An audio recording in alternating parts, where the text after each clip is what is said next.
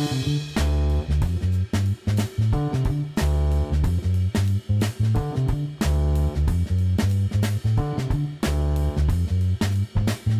aí, galera, beleza? Bem-vindos à segunda parte do episódio do Oscar! Yes!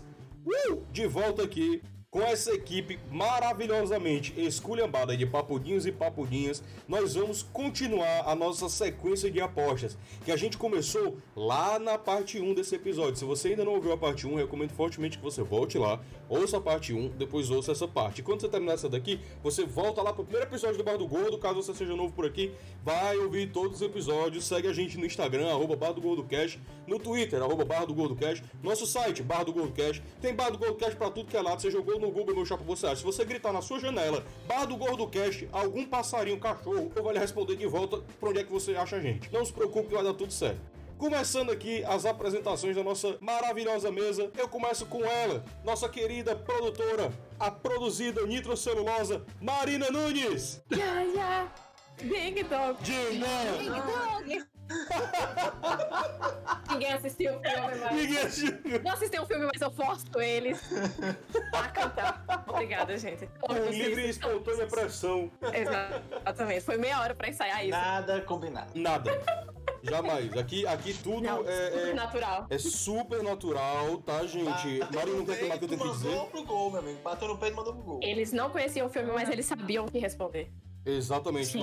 A Marina ela controla nossas mentes, que na realidade todos nós somos marionetes da Marina, entendeu? Então é basicamente assim que o mundo funciona hoje em dia. Você que tá ouvindo a gente é uma marionete da Marina. É só aceite isso. Continuando o nosso hall da fama de papudinhos e papudinhas que tiveram o lapso cognitivo ao aceitar o convite para participar deste podcast, eu vou com ele. Esta cobrinha maravilhosa dentro do balde, ou melhor, da bacia. Fala aí, Manel, como é que você tá, gatão? E aí, meu caro Raul, senhor dos bardos, é um prazer enorme estar aqui e eu serei muito incisivo na minha decisão, viu? Uh, agora eu tô, tô ansioso aqui, tô curioso. Quero ver pra onde é que isso vai dar. Não podia faltar também ela, a outra produtora da M5 Produções, maravilhosa, Gabi. Tudo bom, minha querida? Oi, Raul, tudo bem? Mais conhecida por não ter uma apresentação, não saber falar quando começa a gravação, mas estou aqui, tá tudo bem, tudo tranquilo. Meu cérebro vai funcionar, mas também não digo que sim, talvez com os lapsos. Vamos vendo, vamos vendo. Vai relaxando, toma uma cervejinha, toma outra, toma outra, toma outra, toma outra. O cérebro vai de 0 a 100 e depois capota, dá tudo certo. É assim que presta. É, e só sai verdades, e só sai verdades. Então, Ocupando o último lugar desta mesa, sentado maravilhosamente, tomando o seu litrão de brama gelado, tinido, mais gelado que cu de pinguim, está ele, o professor, escritor e ui, Rafael Sampaio. Oi, gente. E aí, meu povo? Boa noite, boa tarde, bom dia, o que for que vocês estiverem por aí. Se eu queria dizer que se não fosse Boraz, eu estaria na rua, sem máscara e sem medo de espirrar, mas no final de contas é só rinite. Macho, É isso aí. não fale de rinite Gente, não, meu amigo, não fale de é rinite não. Eu já tô espiando é aqui. pesado Vocês viram, quem vocês tá. viram o filme do Borá? Vi, claro. Sim. Uhum. Gente, eu achei o final tão bom. Então, Puta merda. vai. Não, é, meu Deus do céu, maravilhoso, gente, maravilhoso. Explodiu Agora-. Muito bom. Antes que a gente fique em devaneios falando sobre Borá, vamos lá, roda a vinheta. Então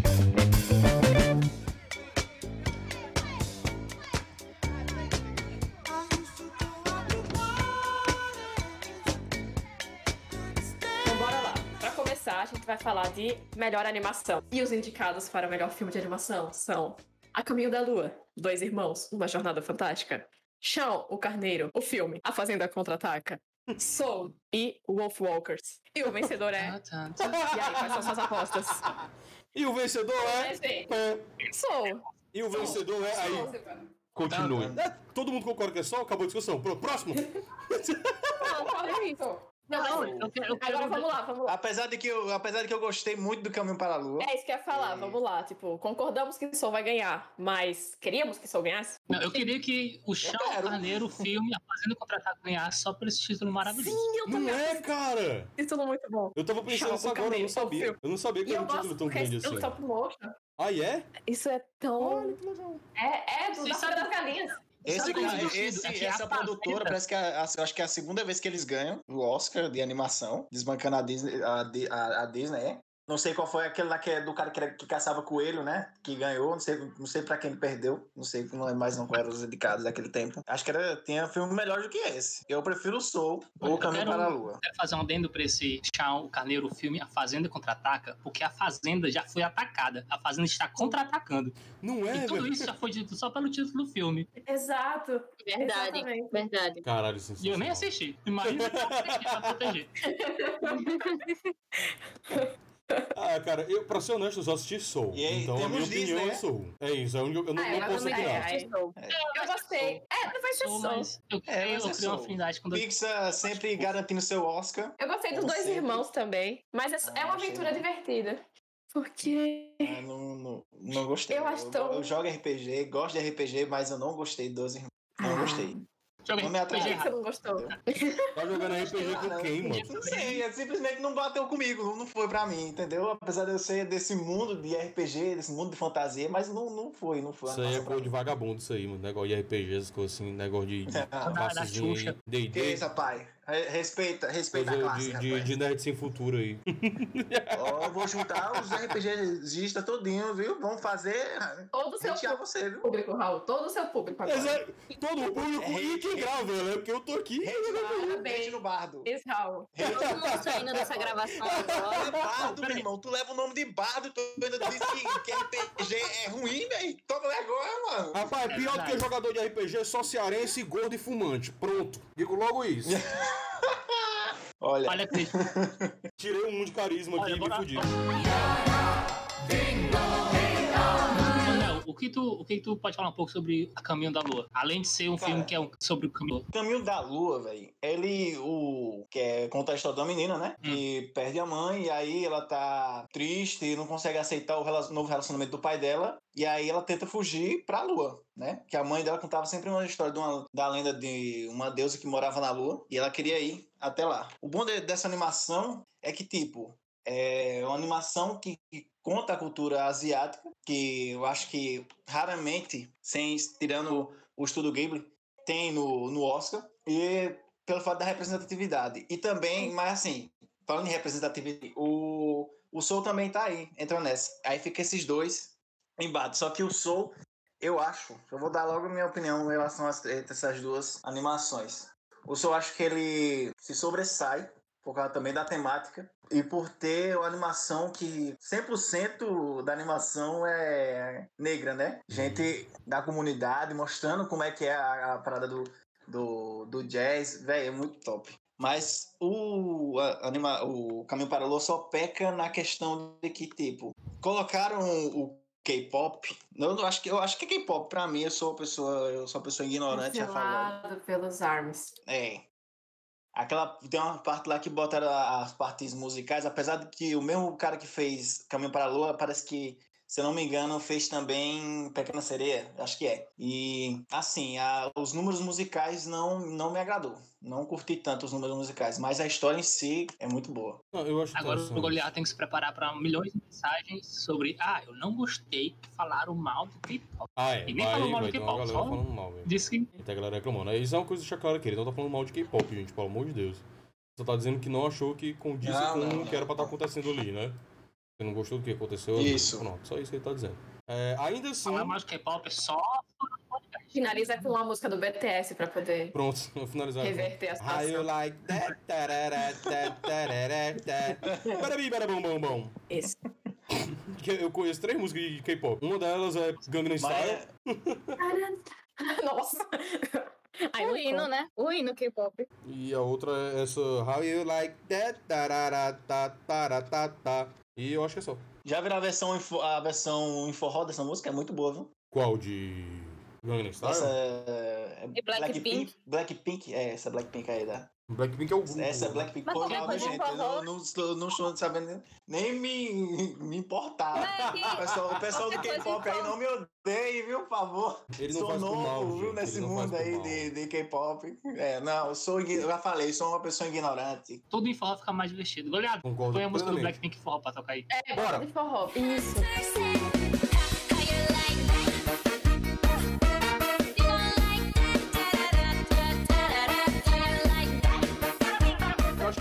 colar um é...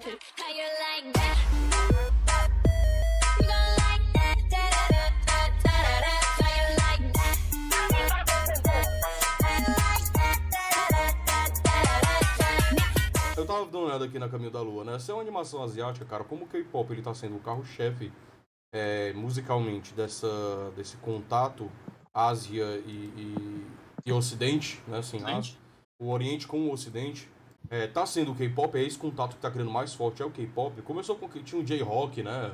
O rock japonês, paradas assim, carro dos animes e tudo mais. Só que tá alcançando um público maior, né? Porque agora você não precisa, tipo... Nem todo mundo que escuta K-pop é otaku, sabe? Geralmente quem escutava J-Rock era otaku. A galera que curtia os animes É e tal.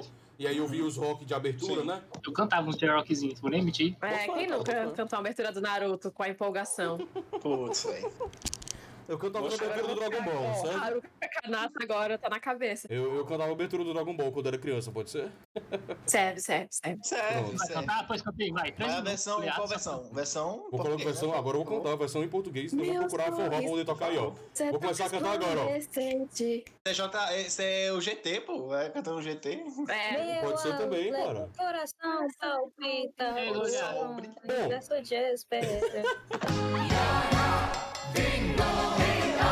Voltando ao assunto, eu acho que se a gente for falar de, de melhor animação aqui, a gente unanimemente vai dizer que Soul ganha, né? Eu acho que alguém discorda disso. Alguém pode. Sim.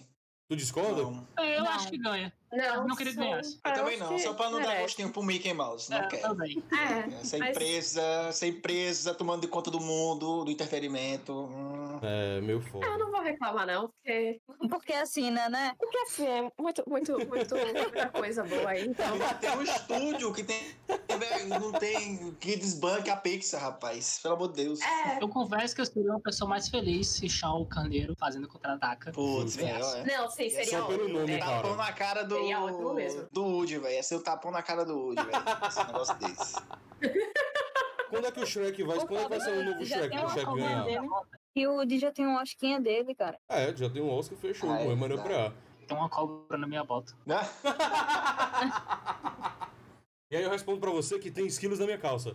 Outra referência de desenho animado aí. O que na tua calça? Tem esquilos na minha calça, cara. Pinhas e na Ferb. minha peguei, calça, é verdade. De onde foi isso aí? Pênis e ferro? Pinhas e Ferb. Finas e, Finas e Ferb? Phineas É. e Ferb, que eu não peguei essa referência. É Caraca. uma música, gente. Ô, editor, que sou eu mesmo. Bota aí a música do, do Tem Esquilos na minha calça. Diz pra mim por que que tá pulando assim Não é galinha, não é cupim Ah! Ah, agora sim. Poxa vida, se você não falasse, eu não lembrava, viu, velho? É, cara, é bom, é bom quando a gente mostra assim, né, cara? A música. Tava, tava na minha cara, eu não vi. Não é, cara, não, tava na sua calça. Na minha caíta, eu acho Gente, vamos lá, gente. Melhor. Então todo mundo concordou que é isso. Soul, Soul vai ganhar, mas quem deveria ganhar era Shawn Carneiro só por causa do nome, que é melhor ainda. E agora vamos chegar na categoria de melhor ator. Os indicados são Riz Ahmed, por Som do Silêncio, Anthony Hopkins, ou melhor, Sir Anthony Hopkins, que eu tava me corrigindo aqui antes de eu falar. eu ainda falei errado. Sir Anthony Hopkins como meu pai, Gary Oldman como Mank, Steve Young como Minari, ou como Minari. Steve Young em Minari, por Minari. E o nosso querido, nosso rei de Wakanda, nosso panterão, Chadwick Boseman, por a voz suprema do blues, pelo papel dele na voz suprema do blues. Antes da gente começar, Maravilhoso. é, eu, antes da gente começar as apostas, propriamente dito, eu queria tirar esse momentinho pra gente falar sobre o Chadwick Boseman, que deixou a gente é, em agosto do ano passado, né, 2020. Eu e Marina a gente já tinha combinado que a gente ia tirar meio que esse tempinho assim, pra poder falar sobre a obra do cara, sobre o, a pessoa maravilhosa que esse cara foi. E que perda que a gente teve, não só pro mundo do entretenimento, propriamente dito, não só a gente como consumidor final dos filmes dele, seja na Marvel, seja é, pela própria Netflix, né, como a voz suprema do blues e, e Destacamento Blood, mas a gente perdeu não só um grande ator, como uma grande pessoa, que na posição que ele se encontrava podia fazer muito bem para as pessoas. Então, quando pessoas como Chadwick Boseman, que são pessoas tão boas, que ativamente mudam o mundo ao redor delas, e que têm os holofotes virados para si o tempo inteiro, o Chadwick Boseman nessa posição, ele tem um papel muito importante de chamar atenção para coisas que normalmente você não daria atenção, que a gente perdeu um cara incrível, que representou muito para muita gente, e é isso. Acho que é isso que eu tenho que falar. Bom, vamos começar com as nossas apostas, galera? Ah, gente, eu acho que dentre Oscar todos, pelo esse, filme. esse o Bora. melhor ator tá muito acirrado, gente. É, e Tá muito Tá difícil. muito. Exatamente. Normalmente, categoria de ator, ninguém liga, né? Geralmente ninguém se importa muito, mas esse ano a gente importa. Porque esse ano realmente, tipo, são papéis muito bons, né? Hum. Quem vai levar? Eu acho que o Chadwick vai levar, Também. mas eu acho que o, o, o Riz Ahmed, né, do Som do Silêncio, eu acho que ele é. tá ali, sabe? Tipo, tete a tete, assim. Acho que Vamos- todo mundo está muito bem, mas vamos dizer, o. Sou eu, sou eu que, que eu acho que o Anthony Hopkins vai ganhar. Calma, Não, calma. eu também concordo com que você, não. cara. Eu, a- Eu- acho que. Eu acho Eu que acho o que Chad seria- leva. Eu acho que o Chad leva. Não, eu acho que assim, se eu fosse botar no, numa colocação, acho que ele estaria em terceiro lugar ali, sabe? Pra, tipo. Cara, a gente tá falando do Anthony Hopkins, né? Ele é indiscutivelmente um dos maiores atores da história. Ponto. O Riz Ahmed Sim, com certeza. é novo e foi impecável nesse filme. Gary Oldman. Gary Oldman, Uhum. Ponto. Gary Oldman é... Basicamente, você tem três Chega, nomes né? conhecidos. Chega de Gary Oldman, né, gente? Ganhando o Oscar. ele ganhou só um Oscar, não foi, não? precisa mais. Ele ganhou um já, não foi o Gary Oldman? Já ganhou. Já, já. Já ganhou o Oscar. Ele não ganhou Ele faz um, um, um papel muito bom em, em, em Mac. Ele faz um papel muito bom. Muito Isso eu bom. tenho que É. concordar. Mas ah, o trabalho de, de que o Riz Ahmed fez em Um Som de Silêncio convence muito a pessoa que está assistindo de que ele realmente está passando por todos os problemas de surdez. Uhum. O Anthony Hopkins, ele interpreta de maneira perfeita o papel. Ele é, Por azar. A, a coisa que ele, Ele- é. É o interessante Ele que ele é, carrega é aquele filme velho. completamente. Hum. Ele carrega o filme completamente. Do começo ao fim, eu, eu, eu, eu, pra mim, ele. Pra mim, o Oscar deveria ser dele. Anthony muito- Eu desculpa, eu, eu quero prestar minhas condolências a Chadwick Boseman, mas Anthony Hopkins, eu acho que É... Calma aí. Acabou que todo mundo já deu as apostas, né? É, É, mas Automaticamente, eu agora me toquei, eu ia dizer falar alguma mais um coisa. pouco- Falar Fala mais aí. um pouco sobre Anthony Hopkins, porque ele é aquele personagem. Diria isso. Só em ver as publicações dele do, do, do Twitter, no Instagram, Aham. ele tá sempre dançando, tem sempre uma publicação estranha que a gente fica sem entender. O velhinho. E claro, Velhinho.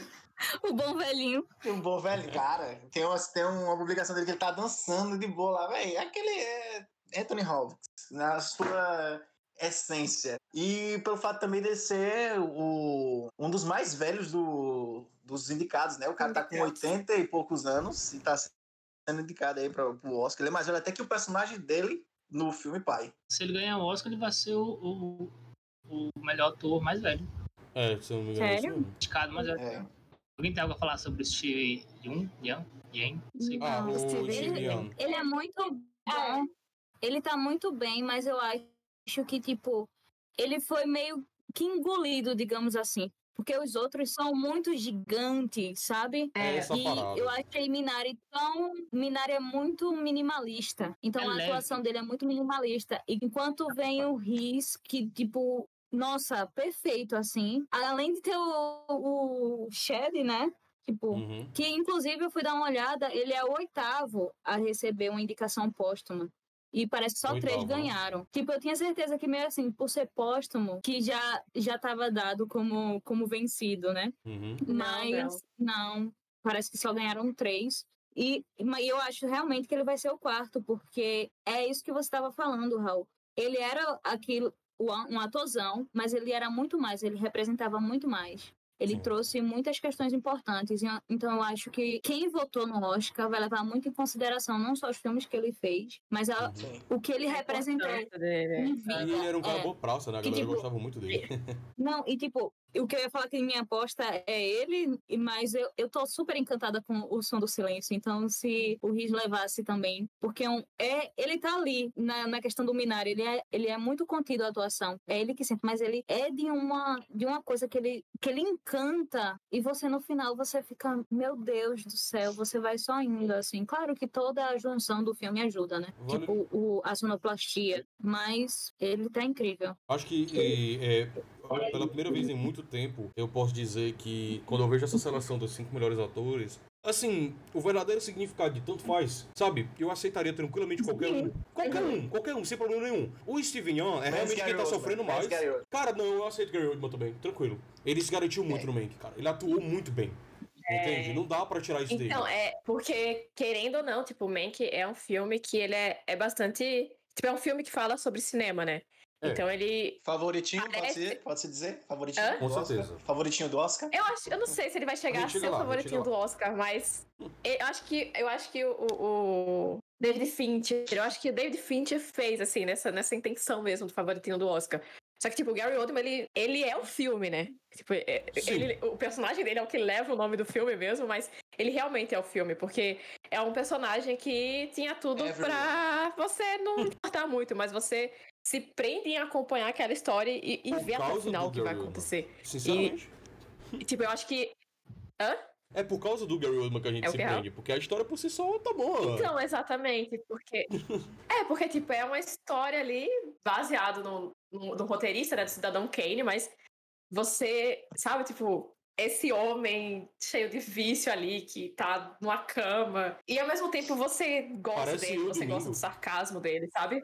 Então, eu acho que se Gary Oldman ganhar, eu não vou achar ruim, sabe? Eu acho que o que Não. tem. Não sei, eu acho que ele tem menos chance dentre os cinco, mas eu acho que, que nem Raul falou, é meio tanto faz, assim, todo mundo foi muito bem. É. Mas eu acho que o Chadwick leva, É. porque, tipo, os monólogos dele no filme são muito Era fortes. eu E eu acho que isso marca. Isso ia marca muito, porque o que nem é, Gabi falou, né? Tipo, o Minari, ele é um filme mais minimalista, então ele é, ele é mais tranquilo, ele é mais leve, tipo, ele Uhum. tem um, um ápice no final, mas o filme em si, ele é muito mais. Sabe? Então, tipo, ele. O Minari, ele pega pelo final. Tipo, Uhum. o drama ali no final, ele lá na. Quando, enfim, tem um incêndio e, e você sente a dor dele. Só que ao mesmo tempo eu acho que depois você dá uma esquecida quando você assiste os outros filmes, sabe? Sim. Tipo, Isso. da mesma forma que eu eu acho que o Mank, você também dá uma esquecida depois que você assiste os outros três mesmo. Eu acho que Chadwick, Anthony ou Riz, eu acho que algum dos três realmente leva. Porque É. você fica com eles na cabeça por muito tempo. Você fica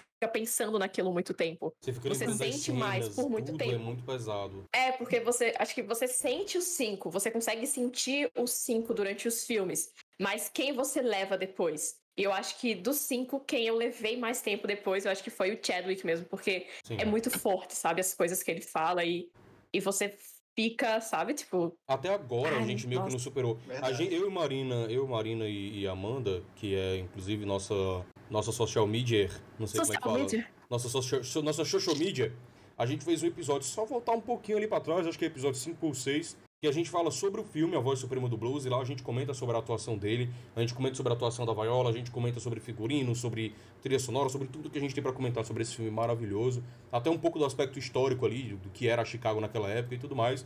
Então eu não vou acabar nem entrando muito em detalhes nesse sentido de ah, o Chadwick Boseman fez isso, aquilo, outro no filme. Marina já fez, já falou o que, gente, o que eu poderia ter dito. eu acho que Chadwick Boseman leva. Por mais que, que, que, que Anthony Hopkins e o, e o Riz Ahmed tenham sido muito bons, eu acho que quem leva é o Chadwick Boseman. Mas é como eu falei. Tanto faz, velho. Os indicados a melhor ator coadjuvante são Daniel Kaluuya, por Judas e Messias Negro, Lakeith Stanfield, também por Judas e Messias Negro, o Le- Leslie Odom Jr., por Uma Noite em Miami, Paul Race, do Som do Silêncio, e Sacha Baron Cohen, por, infelizmente, Sete de Chicago, e não Borat, mas Borat teria que ser protagonista, né? Ah. Em mais, então, Sacha Baron Cohen por O Sete de Chicago. Posto. Nossa, Olha, eu vou dizer só uma coisa. Do, dos sete dos sete de Chicago, ele, de fato, pra mim, é o que merece a indicação. Porque Com certeza. mais memorável. Com certeza. mais memorável. Com certeza. É, demais, cara. é o melhor. O que foi o Webb Hoffman, gente, desse, desse filme, que é esse personagem inacreditável. Muito bom, muito bom. É louco, carrega a É, porra do filme. é, com certeza. A- só, só a Dos cena. oito de Chicago, né? Os- dos sete que eram oito, Oito, só né? que ignoraram. tem um a mais lá. É, É. dos oito, que na verdade são seis, porque dois não importa muito ali, né? É Então verdade. estão ali. E aí só sobraram três e agora só tem Aí um. no final são os três de Chicago, e no final depois. Calma, peraí, eu sou de humanas. Não, na verdade, ó. O- os sete são sete de Chicago, só que tem um a mais que tá sendo julgado, da- que é o oitavo. Pantera- que é o Pantera Negra, o Pantera presidente das Negra, Panteras isso. Negras. Ele, depois de que- muito esforço e muita briga, inclusive amarraram um cara fazendo toda a desgraça com ele, ele é retirado do, do julgamento. E aí sobram só o que são, os que são efetivamente os sete de Chicago, que são teoricamente os que estão envolvidos nas manifestações no dia do, da convenção do Partido Democrata. Sobre esses sete, dos dos quais dois são é. uns testes de ferro, assim, só Pra parecer que eles são bonzinhos, É. né? Parecer que o juiz Tá é comigo. bonzinho. E aí sobrou uns cinco. Foram dois aleatórios para serem soltos. E aí sobrou cinco, que é o Web Hoffman, o Web Hoffman e os outros quatro lá. é, Web então, Hoffman, Web Hoffman. O Web Hoffman. O Web Hoffman Não, mas com certeza. E o Web Hoffman? e aquele que leu os Dos- 5 mil nomes. Aquele que deu os meus nomes. É, não, mas com certeza, do, dos sete, né? Vamos, dos atores do sete de Chicago, eu acho que o Sasha é o que mais se destaca mesmo. Porque eu acho que, assim, depois do Sasha, eu gosto muito do Joseph Gordon-Levitt, que é o, o promotor. Uhum. Tipo, eu, eu acho que só que talvez seja porque eu gosto muito do, do Joseph Do Gordon-Levitt. Hum, E eu acho que quem eles. E eu acho que assim, tipo, o protagonista que, né, acaba. Não é bem o protagonista, mas o que está muito ali à frente é o Ed Red, Redman. E eu não sei, eu acho que poderiam ter invertido, sabe? Talvez se o Sasha tivesse tido mais tempo de tela. Porque a história, ela não é 100% real, né? Tem muita coisa ali Sim. que é feito pra Todos poder contar uma boa história no cinema. Então talvez o Sasha poderia estar até num ator, num, num protagonista, assim, né? Mas o Ed tá lá e tá como sempre, gente, né? É, ele sempre ele é tem aquela atuação que ele olha, ele abaixa a cabeça, levanta o ombro, olha Olha com aquela carinha de cachorrinho abandonado, aí todo mundo quer, todos. gosta dele, não tem em como. todos os papéis. É o É. do Harry Potter? É isso aí, o Harry Potter? É, o, do. Harry Potter sem Harry Potter. Gosta dele mais ou menos. Quando ele Harry Potter. levantou, eu queria estar lá. Quando ele levanta Pra pro juiz, ele. eu quis. Eu, Nossa. Meu irmão, Oh, meu Deus. Só doido, eu jogava uma mesa na, cara- na cara desse filho de rapariga, o animal! Todos eles fizeram um bom trabalho. Eu, eu diria que todos eles fizeram um bom trabalho, principalmente o juiz, que eu fiquei um ódio daquele juiz. Nossa, de dar sim. um, um soco na boca dele. Sim, É. eu vou dizer aqui, ó. No, os sete de Chicago, não Mas teve ator ruim, não teve ninguém ganha? ruim ali. Hum. Mas Não, o Sasha, ele foi muito ruim não, ruim não. Com certeza. Sim, o Sasha sim. se destaca. Até no momento que a gente descobre lá a revelação do, do, do Tom Hayden, o personagem do Webb Hoffman é o que se destaca ali. Que, tipo, ele que fala, ah, foi isso. E aí você fica, meu Deus. E aí você, sabe, tipo, mesmo na cena que o outro tá ali como principal, né? Uhum. O Sasha, ele dá muita personalidade pro momento, assim. Mas eu não acho que ele vai ganhar. Eu acho que quem vai ganhar É. vai ser o Daniel Kaluuya do Judas e Messias. Nossa, Sim. Nossa, cara. Eu realmente acho Merecidamente. que não, assim, eu não assisti Uma Noite em Miami, então não posso dizer como tá o Leslie Odom Jr. Mas assim, dos quatro que eu assisti, eu acho que ele tá de longe, assim, Sim. Na frente pra Velho. levar Olha, esse prêmio. O Lakeith, os dois, Eu não- né, de Judas são incríveis, cara. Eu gosto dos dois. Eu gosto Sim, dos São dois. Sim. incríveis. São incríveis. Quem, quem, Nossa, mas o Daniel, velho, é pra pessoa se arrepiar do começo ao fim com a atuação sem dele, velho. As Ele falas, ganhou, ele ganhou o prêmio por. Corra, não ganhou? Ou ele não ganhou o prêmio por Corra? Não, não. Então ele vai não ganhar. ganhou. Ele vai ganhar, porque Não. vai ser agora que a, que a academia vai Esse é premiar o o. Oscar dele. Rafael, tu falou é alguma Oscar coisa aí. Rafael? Mas quando eu tava assistindo Judas e o Messias Negro, teve uma cena específica que tava o, o personagem do Daniel Kaluuya lá na frente fazendo um palestrando mesmo pra todo mundo e ele fala um discurso que é, que é repetitivo, alguma coisa sobre revolucionário. I am revolucionário. I am revolucionário. Pronto, perfeito. Na hora que ele fala isso, eu fico repetindo, e eu fiquei com vontade de repetir também o que ele tava falando. Caraca, esse cara tá falando foda. Sim. Nesse momento, nessa cena, eu fiquei, porra, ele tá ganhando muitos pontos porque ele tá atuando foda pra caralho. Ele é. Vou até colocar o trechozinho é aqui. meu Deus. Vou até jogar o trechozinho da fala dele aqui, Mas ó. o- Bem aqui, ó. o- Brau. I need everybody to repeat after me. I am a revolutionary. I am a O revolutionary. parceiro dele, velho. O parceiro dele, o cara que faz o Judas, cara, ele também não deixa, não, não deixa de desejar Não. um minuto. É, A pessoa vê na cara dele, tipo, o desespero quando, tem, quando é pra ficar desesperado. E, cara, a pessoa fica também revoltada com ele, velho. Adoro- ele tava É. em Corra também, né? Esse, eu, Tava em Corra também, Tava em Corra parceiros aí, também. parceiros, galera. Vamos lá, eu quero falar do- da atuação do Paul Rassi aqui, do Som do Silêncio. Que ele é o Pronto, cara que recebe, né, o, o personagem do Reese lá na associação de surdos que existe, nessa comunidade que eles criaram ali de surdos, com escolas, com toda uma rede de apoio e tudo mais. A atuação desse cara é impecável. Eu amei esse cara, assim, eu fiquei besta, besta, besta, besta com a atuação desse cara. Eu e a Amanda, passou o filme todinho comentando sobre a atuação dele. Para além do Reese, a gente gostou muito da atuação dele, sabe? Uhum. E eu acho que essa indicação vale ouro. Essa indicação Sim, é mas pra é uma aí. massa. Tá toda pra ele assistir de novo. Agora que tá falando, agora que tá falando, fazendo um breve pesquisas aqui sobre esse ator e se eu não tivesse pesquisado, eu realmente achava que ele era surdo. Ah, ele não é surdo, é? Onde eu Só sei. pra, só pra ver é não. o quão- Inclusive, ele é rapper bom também. Ok, eu acho que vou mudar de, de, de indicado aqui. Olhado, põe um- uma música de rap do Porras aqui pra gente escutar. Vamos ver. Fala galera, tudo tranquilo, beleza? Nota do editor aqui, pequena interrupção do editor. É, a Gabi falou que o Paul Haas ele é rapper, mas na verdade quem é rapper é o Riz Ahmed, que é o protagonista desse filme, O Som Silêncio. Aqui uma música dele, ó. This is England. God save the Queen. Now she ain't made for me, but she keeps my paper green. Plus we on this little island. O Paul Haas, ele tem, ele tá envolvido com música, mas de uma forma diferente. Ele tem um projeto chamado que seria o ASL Rocks, onde ele se junta com uma banda e eles começam a tocar uma banda aqui, pelo que eu vi, se chama It's Butter, ou É Manteiga. E eles tocam músicas de rock e ele vai fazendo os sinais e traduzindo algumas coisas. Então, só pra dar um exemplo, tá bem aqui, ó.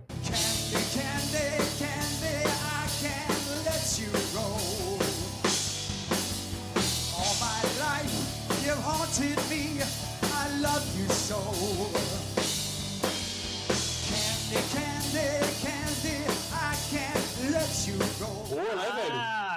Caralho, Menino, muito Bom foda, hein, demais, bom Muito bom, demais. velho. Olha que eu nem assisti o filme. Nossa, Ai, meu Deus do céu, muito bom. porra, está em Parks aí vai Raul e bota a galinha pintadinha, sabe? E a gente só, nossa, mano, que arte. Foda, né, cara? Uma arte incrível, um cara muito talentoso, né, bicho? Trolando a gente. É, eu também não assisti o Uma Noite em Miami. Alguém aqui assistiu Uma Noite em Miami? Cri, cri, cri. Não sou capaz de opinar. Não somos capazes Glória de opinar. Pires, oi? Desculpa, desculpa. Então, Leslie, me desculpa, Leslie. Vamos ficar devendo essa pra você. Você tá Desculpa. ouvindo aqui o Bar do Gordo. Peço desculpa. Que Manda tá escutando a gente na Rússia, desculpa, gente. I'm sorry. Leslie. We didn't watch. I'm sorry didn't watch your movie. Then, uh, Leslie, Mas bota na Leslie. cena, Leslie. senda e-mail, Leslie. Ô, ô, Gabi, eu só queria. Give a little blink. Ah, se você sabe. Oi? Você tá ligado, né? Quem é o Leslie. Gabi, você sabe, né? Quem é o Leslie Odom Jr. Gabi, você não sabe quem é Leslie Odom Jr. Ele Gabi. é filho do Leslie Odom. Gabi, wait for it. Mas, rapaz, precisou nem de ratinho. Calma, calma. Meu Deus, sim. Eu não tava ligando o nome da pessoa. É, é o Boy Hamilton. Se, você não assistiu Hamilton, assista. Tem no Assisti. Disney Plus. É Tem no maravilhoso. É Superflix lindo. também, viu, galera? Você chora, você Graça. canta. Torrent de Telegram, viu, gente? Bota um pi. Bota um pi na gente. pirataria. Nós aqui, nós somos contra a pirataria. Então, como nós somos contra, nós vamos deixar claro aqui os sites que você não pode entrar pra achar esse filme, tá? É você Porque não, a gente é não acessa. Não, Não, acesse, não acessem o Não Superflix. clica. Não acessem o é, Pirate não Bay. clica no link. Não, Não acesse o link. Streamio, nunca baixe o Streamio no seu computador e no seu celular, porque o Streamio tem um monte de filme, um monte de série, um monte de canal de IPTV, um monte de coisa aí, entendeu? Nunca baixem o super bem, mas Sim, não. gente, gente, Nunca- inclusive nunca no acessem, então, streaming coisa. tem o monólogo de Fleabag. Tem um monólogo de Fleabag lá. Não Que assistir. absurdo, que absurdo, que Quem quiser absurdo. assistir, Não assista pelo olha o monólogo de Fleabag, hein, galera. Não assista Não, pelo não Streamio. faça isso. Jamais. Vocês, vocês que assistiram Hamilton, tipo, eu só lembrei da música do Say No. Tipo, Say No pra pirataria. Gente, yes! Somos terminantemente contra a pirataria. Somos. A gente Só é- somos a a favor gente dos, é o- dos pira... Dos É, pirateiros. Não, o- a gente é o próprio Só DVD Piratas do pirata Caribe, que tinha propaganda é, contra o DVD pirata. Exato. Diga não à pirataria. Putz, cara, aqui, dá um medo, aqui dá um medo. Não, eu- eu sempre achava Meu que eu ia preso. irmão, eu achava que ia aparecer, que bater na minha porta, eu ia ser preso. Não, mãe, pelo A amor de Deus. aparecer quebrando a porta, né? Iam me jogar na Febem, tá ligado? Eu ia ter que comer, sei lá, brita e, e cerol, um café da manhã, alguma coisa assim, que o pessoal diz as histórias É, bizarras da rapaz. Febem. Gente, vamos lá então. Brita e Cerol. Formação de caráter, formação de caráter.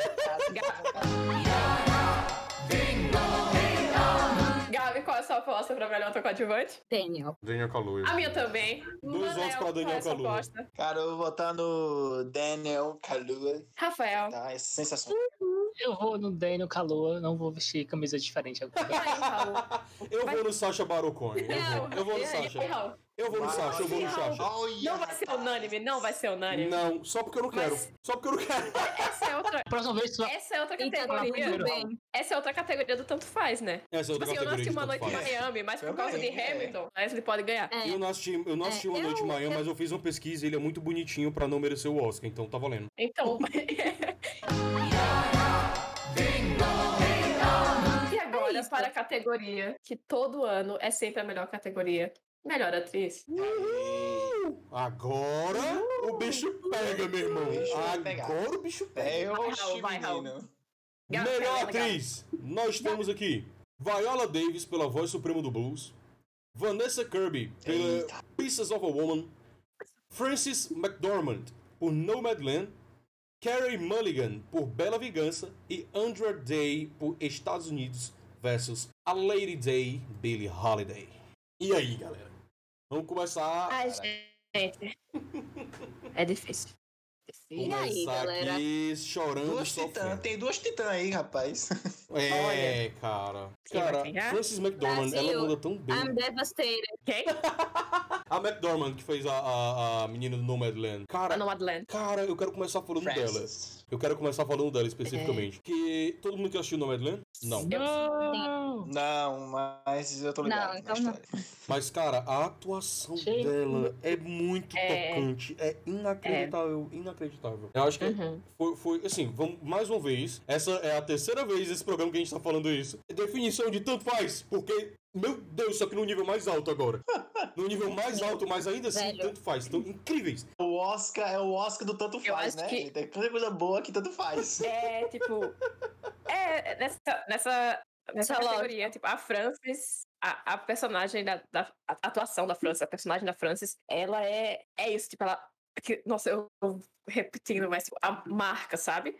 Porque assim, Sim. eu quero que a Carrie Mulligan leve, porque quando eu assisti Bela Vingança, eu mandei áudio de 10 minutos para todo mundo e forcei todo mundo a assistir esse filme. Tipo, Eu, Verdade. eu, eu sou Porque testemunha assim, disso. verdade. Eu também. o filme, ele. É tipo, verdade. o filme, ele me deixou, sabe, tipo, meu Deus, eu preciso conversar com alguém porque eu não tô bem, eu tô. Sabe? Só que ao mesmo tempo, o, o da Francis, eu fiquei chorando por muito tempo depois, porque eu sinto, sabe? Tipo, eu conversei muito com o Gabi depois sobre isso, acho que. É uma coisa, não sei, mas eu acho que as pessoas elas têm muito medo da solidão. E, e o filme mostra que, no caso dela, ela, ela não tá solitária, né? Tipo, Foi o que eu falei na parte ela- 1, né? Que a gente gravou é- meia hora atrás. Cough, Isso, tipo- cough, cough. Cough. A gente tá gravando ela mesmo tá bem Tá? E isso, ela, ela vive com isso e, e você percebe que tem aquela melancolia, mas ao mesmo tempo não é uma melancolia que te remete à tristeza, sabe? Eu acho que isso é muito, é muito bonito, porque eu tenho muito, tipo, a frase do na natureza selvagem, a felicidade só é verdadeira quando compartilhada. Uhum. Só que a gente vê que aqui, tipo, você não precisa compartilhar com, com essa ideia que a gente tem de, de uma pessoa que está com você todo dia, mas pessoas que você encontra pontualmente, que fazem parte da sua vida e que te marcam, elas também fazem com que sua felicidade seja verdadeira e que ela esteja ligada. E eu acho isso muito bonito. Então, se a Frances levar, nossa, eu ia ficar muito feliz. Mas a Carrie mesmo é porque eu gosto muito da Carrie e eu acho que esse é um papel que é muito bom, é muito forte e que você fica, que nem eu falei, né, na primeira parte, tipo, o filme é todo muito alto e você acompanha isso muito empolgado e no final você termina, você tá, meu Deus, o que foi que eu acabei de assistir, sabe? Enquanto da Francis eu acho que dá aquela, talvez um quentinho no coração de você pensar, é, talvez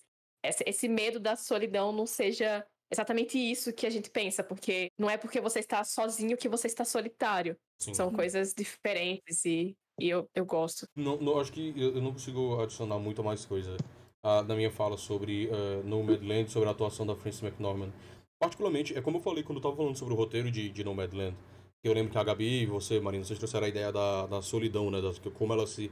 Como ela aceita a solidão. E aí, como eu, foi justamente o que eu falei, que foi quando eu falei que eu não acho que ela seja solitária, mas que ela esteja sozinha, propriamente dito. Ela está sozinha, que é uma Sim, coisa não, ali foi. naquele momento, né? E aí, tipo. Sim. E eu acho que a atriz, ela consegue trazer, ela consegue deixar claro pra gente, como é um filme que ele é bem linear, ele é um filme bem linear, ele não vai construindo pra um super clímax, sabe? As cenas finais, elas não são um mega clímax com um super final, com fogos de artifício.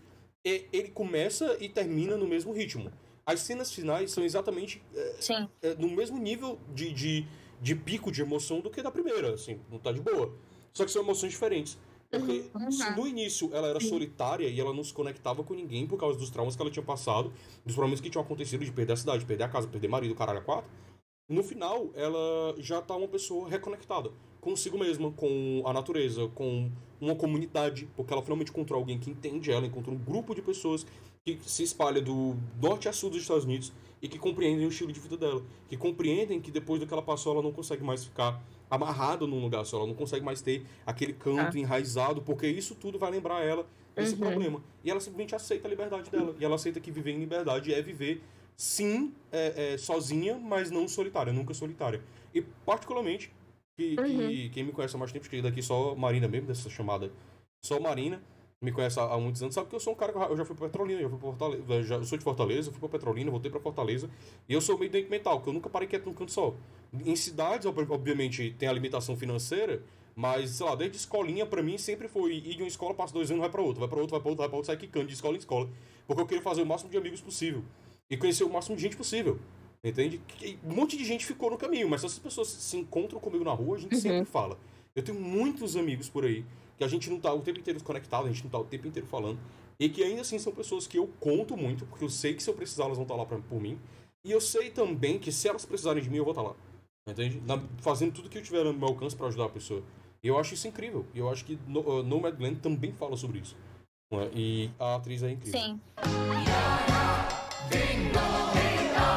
Eu acho que o que deixa o trabalho dela mais sensacional é como você falou, Raul. Como não tem um pico no filme, se trata da transformação de sentimento dela em um ano. Sim. Então, tipo, você vê essa transformação, tipo, ela comemorando o ano novo em um momento e ela comemorando o ano novo em outro momento. É. Sim. Em um momento que ela tá passando por um luto. Então é isso de respeitar o seu o seu momento também, porque é aquilo de você conhecer é quase a música do Alabama Shakes, né? Eu esqueci o nome, o, no, o nome da música mesmo, mas que ele fala, ela fala que vai sentir, não tira esse sentimento de mim, que ele é meu, mesmo que esse, Uhum. esse sentimento seja tristeza. Então, como a personagem respeita o momento dela, ela tá passando por um luto, e um luto completo, porque ela perdeu a cidade, o marido, a Sim. vida toda que ela construiu. Então, é um luto completo. Então, ela vai respeitando isso e encontrando outras pessoas que estão passando por batalhas, que nem ela. E tem pessoas cheias de dor ali. E ela vai se transformando. E como ela vai transformando, vai passando por essa dor. E a cada dia ela vai encontrando motivos para sorrir. Então, ela encontra uma amiga e a amiga consegue o objetivo que ela tinha da viagem. Então, isso vai fazendo ela sorrir, ela se reconectar, mas ela entendendo a solitude, né? Que é o solidão e solitude, que ela tá muito bem ali. Porque ela já teve o outro, ela já passou pelo outro, ela já conheceu o outro e agora ela tá passando por uma nova fase. Tanto é que é oferecido a ela um lugar de permanência, um lugar de, de comunidade, né? Que é uma família. Mas que você vê, tem até uma cena muito emblemática que é ela indo nos espaços de uma casa, depois de muito tempo na van dela, ela indo no espaço da, da casa e se testando, ela senta em todos os ambientes antes de ir embora. Uhum. E tipo, isso aqui funciona pra mim como se ela tivesse sentindo, tipo, isso aqui pode ser meu. Uhum. E ela vê que não, e ela vai embora, porque ela entende que ela entrou agora numa nova fase. Então, essa transformação do luto pro entendimento, isso da dor, e se transformando e a pessoa indo deixando para trás, não vai, tipo, abandonar a dor, porque é uma coisa que vai andar sempre com a pessoa, mas a pessoa vai superando. Então, eu acho que é um. E é muito minucioso que ela faz. Porque não é um tipo, ai, eu tô triste, agora eu tô feliz. Não, é de cena por cena. Quem Sim. cresce é ela. Não é o ápice do filme. Quem vai crescendo é a personagem. Você vai entendendo ela. Uhum. E isso é muito incrível em que ela faz. É assim. um filme de atuação. Tipo, é um filme que depende da atuação do protagonista. Se escolhessem, se fosse uma Sim, outra atriz menos, menos habilidosa do que a, a, a Frances ali, o filme seria um fracasso. Entende? Tipo, Sim. não teria como. Não teria como Uhum. funcionar sem a atriz ser uma ótima atriz. E eu queria também. é, que se- que a gente vai falar ainda no melhor filme, eu, eu, a gente entre em mais detalhes especificamente sobre o Nomadland. Carrie Mulligan, Mulligan, né? Bela Vingança, Marina falou que essa porra aí. Eu queria dar um adendo aqui da, da atuação dela que eu achei incrível. É como ela, ela se transforma de uma pessoa traumatizada que está executando pequenos pedaços de vingança, fazendo o que ela faz, né? É, pequenos pedaços de vingança, mas sem realmente, tipo, sentir que a vingança dela tá plena, sabe? Que ela realmente fez algo que mudasse. Ela tá meio que só, só, só, alimentando de pouquinho em pouquinho aquilo. E ao longo do filme você vai vendo que ela fica bem neutra, assim, sabe? Ela não é tão, tão expressiva, porque ela ainda tá passando por esse trauma. E quando se apresenta a oportunidade dela de fato se vingar do pivô da merda inteira, ela muda completamente a atitude dela. Assim, ela dá um, um- uma reviravolta. E a atriz, o, o ritmo, a forma como a, a- Carrie leva a personagem a sair desse, desse ambiente de monotonia, tanto que nesse meio tempo ela simplesmente se levanta, pega um- uma chave de roda, papoca o vidro do carro de um cara e ela não move um músculo no rosto. Ela tá exatamente com a mesma expressão. Ela não tá chorando, ela não tá gritando, ela não tá com raiva, ela não tá sorrindo, nada. Ela só tá com a mesma cara neutra e ela pega uma chave de roda e começa a bater no carro do cara, até o cara fugir. É, e porque é- ela, ela sai desse estado de não expressão pra quando ela bota a peruca, né? Que a Amanda até brincou, né? Quando ela botou a peruca, parece que ela começou a atuar de verdade, sabe? porque a pessoa. Uhum. E aí eu acho que o genial foi depois que eu fui entender, depois que a Amanda falou isso, é que eu fui entender o que é que tava acontecendo antes. Eu falei, mas por quê? Que só quando ela bota a peruca, assim, né? Entre aspas, é que ela tá. Realmente você vê mais coisa ali, mais intensidade. Aí eu me toquei, que é simplesmente porque ao longo do filme, ela não teve a oportunidade da vingança de verdade, né? E que ali é meio que uma catarse dela. Ela tá chegando nos finalmente da, da vingança dela. E, uhum, sabe aquele demônio, desgraça, tu morre agora que rapariga. E aí ela bota a peruca e se entrega, se entrega completamente. Ela finalmente tem a libertação que ela precisava. Né? Mais um filme falando aí de libertação.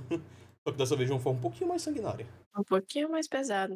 É, é, são essas minhas considerações Só mais no atuação dela. final desse filme. Sabe o que é uma categoria que você sente extremamente injusto de escolher uma? Porque, Hum, hum, eu gosto muito da atriz e eu achei um trabalho. É isso, assim, o que você falou. Porque a gente acha que, em relação a atuar, quanto mais expressão você colocar, mais, é, tipo, é melhor a atuação. Mas você atuar no silêncio, do não poder se mexer, assim, tipo, não ser muito expressivo, não ser. É extremamente complicado também. Porque é um, é um trabalho muito interno. E você tem que fazer esse trabalho interno passar por uma coisa que você não pode se- mexer os braços, você não pode expressar muito. Então, é um trabalho que você vê que ela tá traumatizada. E que ela tá tão traumatizada que ela não importa. Não é que ela não se importa, é que ela quer fazer com que as outras pessoas vejam o que ela sente. No, co- na cena, para mim, uma das melhores cenas, assim, é quando ela vai na diretora. Lá, Uhum. na diretora, na diretora do coleginho. Da reitora lá, Na, né? na reitoria, é? Ela na vai na reitora. E ela ameaça. A menina tá completamente salva porque ela tem noção de que ela não quer que ninguém passe por isso. Sim. Mas a pessoa entende a gravidade quando é com você, quando é com alguém próximo a você. Porque ninguém quer deixar isso passar, né? Porque o tema principal gira em torno de, de um abuso. Então, tipo, ninguém quer deixar isso passar. Mas as pessoas têm isso de, tipo, depois a mulher vai viver, mas como é viver com esse trauma? E como ele afeta também a pessoa que estava ao redor, sabe? Porque se afeta muito a pessoa, claro que vai afetar quem, quem tá muito próxima da pessoa. Então, o genial que eu acho é isso, de tipo, é uma atuação contida e que ao mesmo tempo ela mostra não ter medo, que eu acho muito difícil de se fazer. Ela entra lá e ela, tipo, tanto é que é um dos meus questionamentos sobre o roteiro, porque ela não tem plano nenhum. Você vê que ela não tem plano nenhum. Ela vai, os caras levam um choque de realidade quando vê que aqui não é aquilo. E ela não Uhum. tem plano. Ela só conta que os caras vão ficar tão assim em choque que vão deixar ela sair. Mas a gente viu no final que ela não um plano. A gente viu que ela não matava esses caras, mas que era um choque de realidade para ver quem eles são, sabe? E, e nossa, nossa, eu não consigo escolher. Eu não consigo escolher. E Mas Vamos lá, ela tá lá. maravilhosa. Digam aí Ah, o que, é que então, vocês acham de aham. Bela Vingança. Falem da Carrie, Carrie Mulligan. Ou vocês não assistiram Bela Vingança também? Assisti, assisti. Bela Vingança foi o não- único que eu assisti. Não pode dizer que não. Mas vocês falaram tão bem da Frances que eu tô quase torcendo por ela. Pra ganhar o Oscar. Torço por ela. Porque Vocês contaram uma história tão bonitinha, tão emocionante de atuação que o caraca, gente, o que é que eu tô. Meu É, Deus, rapaz. que eu não assisti esse filme ainda? É. Nossa, o filme é maravilhoso. Rapidinho, Real. isso é um recado para os nossos patrocinadores ou futuro patrocinadores. Tá vendo como a gente consegue convencer as pessoas? Vem cá, vem cá, o bar do Gordo, cash.gmail.com, fala lá com a gente. Vamos fechar um contratinho Netflix, aí. Netflix. Vamos fechar um contratinho. Locadora, patrocinadores. vermelha, paga nós. Netflix. Ai, patrocinadores, manda, manda jobs. Ei, Manel, tu É. disse que assistiu Bela Vingança, né? O que é que tu achou da atuação da Carrie? Assisti, assisti, não posso dizer que não, que Marina tá aí. Se eu falar que não, Marina vai dizer, você assistiu comigo, assisti com Marina. Cara, eu não tenho muito o que dizer de Bela Vingança, apesar de que o filme é muito tenso. A pessoa fica tensa o tempo todo, com medo que aconteça algo com ela. Nem tipo, a gente sabe que ela vai fazer o mal. O mal não, né? Se vingar dos caras lá, mas também tem, sente medo por ela, né? Que ela está sozinha, gente. né? Em algumas cenas, e Sim. aí ela pode ser, a qualquer momento ser morta, e aí, como aconteceu mais pra frente, não sei. Spoiler. Cara. Spoiler, vai, cara, ó, se tá aqui é spoiler, meu amigo. Desculpa aí, desculpa aí, É, galerinha. eventualmente a gente vai dar alguns spoilers aqui, vai acontecer. Aqui vai, vai aparecer as coisinhas. É. E ela tá. Eu não conheço muito a- o trabalho dessa atriz, eu acho que foi a primeira vez que eu vejo ela atuando. E me surpreendeu muito, velho. E tudo que Marina, Gabi, até mesmo você, Raul, disse aí, eu concordo totalmente, cara. Eu gosto dessa atriz porque ela foi. Ela protagoniza um dos episódios mais queridos de uma série chamada Doctor Who, um episódio chamado Don't Blink. E eu gosto dela desde esse episódio. E o que acontece é que uma das coisas que falaram que eu acho que na atuação, a atuação dela em Bela Vingança, a. Espera, deixa eu abrir um parênteses. Normalmente quando a pessoa vê a atuação de alguém, a gente tem o costume de olhar o rosto da pessoa. E a gente pode definir se a atuação é boa ou ruim mais pelos rostos, pelo rosto da pessoa, pela interpretação que ela está fazendo. Só que a Carrie Millett, a sensação que eu tive foi justamente a atuação dela foi justamente a, o momento de quando atuar com o rosto, quando é, atuar com o rosto de uma forma ah, ativa e não expressiva. E além disso, é incrível que ah, ela atua não só com o rosto, mas a gente pode ver talvez pela parceria com a diretora ou parceria, não sei exatamente, mas ela também atua com, de uma forma com as mãos que fica muito simbólico no filme. Que é aquela, você percebe as unhas delas, dela, ela batendo na mesa e, no final a gente vê a mão dela é, fora do fogo. Então aquilo Uhum. é a atuação que, que eu acho que foi muito significante. Algo que Gabi falou, né? Que ela falou da, da atuação mais contida e tal. Aí eu queria puxar outro filme, que é o Piece of a Woman. É que isso, a, a assisti. Vanessa Kirby tá indicada, né? E eu acho que também tem muito disso, sabe? Gente, spoiler, mas ela perde o filho minutos após é, o parto. E aí Nossa. você vê, sabe? A, a, a Vanessa Kirby, ela. Eu acho que esse é o filme que fala, tipo, olha, ela é maravilhosa mesmo. ela faz a, a Margaret no The Crown, na, acho que na primeira temporada. E, tipo, no início do filme ela é outra pessoa, sabe? Quando você vê ela tá. Ela, ela é pessoa. Ela é outra pessoa. E quando ela perde essa criança, passa a ser só. Sei lá, a, a sensação que eu tenho é que é só um, um corpo que tá andando de um lado pro outro, Uhum. que perdeu o sentido e, e que tá procurando um sentido e que tá tentando entender por que aquilo aconteceu e como aquilo aconteceu e, e todo mundo tá em cima dela porque é, a personagem ela faz um, um parto natural em casa e por conta de complicações ela não teve como chegar no médico e a criança faleceu uns 10 minutos após nascer. Tipo, só deu tempo dela pegar no colo, a criança chora e aí depois a parteira vê que a criança tá ficando roxa e em seguida a criança morre. E aí é, é, é muito. É muito, sabe? Tipo, fica as pessoas em volta dela. Então fica a mãe dela querendo que ela processe a parteira, fica o marido dela também. E ela só quer seguir, ela só quer, sabe? Tipo, não sei, acho que processar o que aconteceu, entender o que aconteceu, sentir o que aconteceu para que ela siga de alguma forma. Eu acho que o filme é, o filme é muito bom. Eu, eu não gosto do Shia LaBeouf nesse filme, porque eu acho que ele é extremamente desnecessário. Eu acho que ele precisava de um minuto em tela e depois ele não precisava mais aparecer. Just Mas é, ela está muito bem, ela. E o final do filme também, a, a- uma fala dela no final é muito. É, é muito. Nossa, o filme é muito bom. Eu gostei muito desse filme. E é isso, assim, eu acho que. é outra que se ganhar também, eu acharia muito bom. É tanto faz, né? Também. Olha, é, é como tanto faz. É, é, essa, esse Oscar tá realmente Aí- tanto faz. E no, no filme tem um plano de sequência de, acho que é uns 30 minutos, tem quase 30 minutos, que vai desde o momento que ela inicia o parto até a criança morrer. E, tipo, ela segura por uns 30 minutos. Isso, assim, de, tipo, do início ali do parto, da ansiedade, de- da dor do parto, do, do desespero porque tá dando tudo errado, até ela conseguir ter essa criança e ela ver a criança, sabe? Isso seguido é, é muito forte, tipo. O diretor ele falou que foi bastante difícil é, encontrar uma atriz para fazer o filme, porque ele disse que era muito pesado colocar uma mulher que fosse mãe para fazer essa cena, porque é uma cena muito pesada. Mas que ao mesmo tempo ele achasse que uma mulher que não que não fosse mãe ainda, tipo, não ia conseguir entender esse momento. Mas aí, no final das contas, foi a, a- Vanessa Kirby e foi o momento dela, assim. Eu acho que esse ano ela fez um outro filme também que é muito bom. E assim, eu acho que a Carrie Mulligan leva, mas ela tem chance. Eu acho que a Vanessa Kirby, ela ganhou o Festival de Veneza de melhor atriz. Ah, Só que ao mesmo tempo a Carrie Mulligan também levou vários prêmios, a, a Frances também levou é. muitos prêmios. tá- então, tipo, é tá- uma categoria que foda. não dá pra se basear nas outras resto. premiações, porque, Porque é todas todo elas mundo incrível. levaram, porque todas elas, exato, todas elas estão muito bem, né? Sim, sim. E sim. Raul agora É, fala agora aí é- da é Viola. Davis. Antes de começar, antes de falar da, da, da grandiosa, da divindade, da, da, da santa toda dona de, de Hollywood, dona do, do que é cinema, quero falar um pouquinho da atuação da Under Day.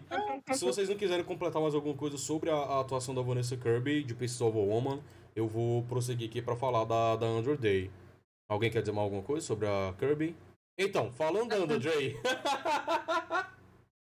falando da Under Day, é, ela fez... Ela, ela interpretou a Billie Holiday, que é uma cantora de, de, de jazz e blues, né? Especialmente blues, da década de 40 ali, 50, essa galera mais ou menos ali. É, é, mais ou menos na mesma época da Viola Davis, né? A, a, da Viola Davis, não. da personagem da Viola Davis. Ela é um das, uma das sucessoras do que foi a Ma Rainey, né? Naquela época.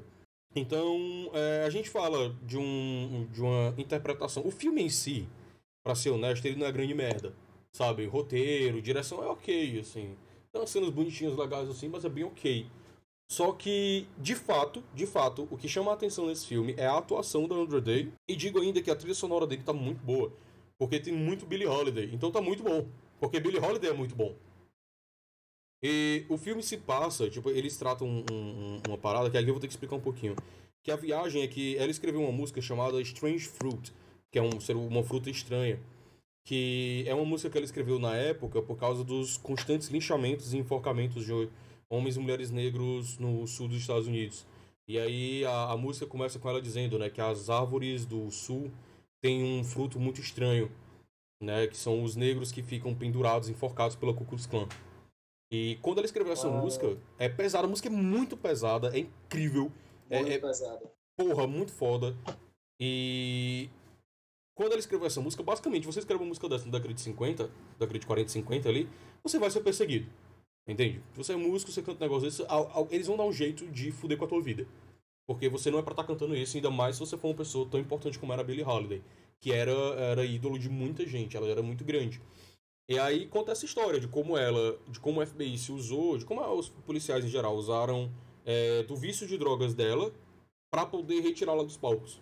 Entende? De uma forma de perseguir ela, até que ela morreu de cirrose. E a atuação da Billie Holiday, da, da a atuação da Andrew Day durante esse filme merece sim é, ter, ter esse momentinho aqui que eu tô dando pra ela, bichinha, porque senão ia passar desapercebido. Mas merece muito essa atenção, porque ela, ela conseguiu entregar pra gente a voz da Billie Holiday, ela conseguiu entregar pra gente o jeito da Billie Holiday no palco, na forma dela falar, do que as pessoas descrevem dela. É muito divertido, eu achei muito bom, eu gostei muito. Pelo menos do pouco que eu conheço sobre a personalidade da Billie Holiday, eu enxerguei muito da Billie Holiday, que eu conheço na Andrew Day. Então, eu não. Eu, eu, eu acho. Quando a gente cria um personagem do zero, a Gabi, que é atriz, talvez possa, possa me, me, me corrigir se eu estiver errado, mas a impressão que eu tenho é.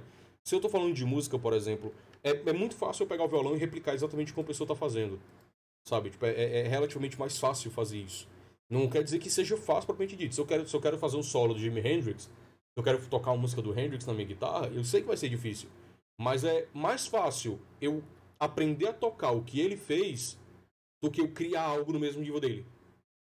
Entende? No mesmo nível de qualidade. E aí por isso que eu acho que a Andra Day não, não é pra ganhar. Entende? Eu tenho essa impressão. Porque a Andra Day, ela não. Ela não.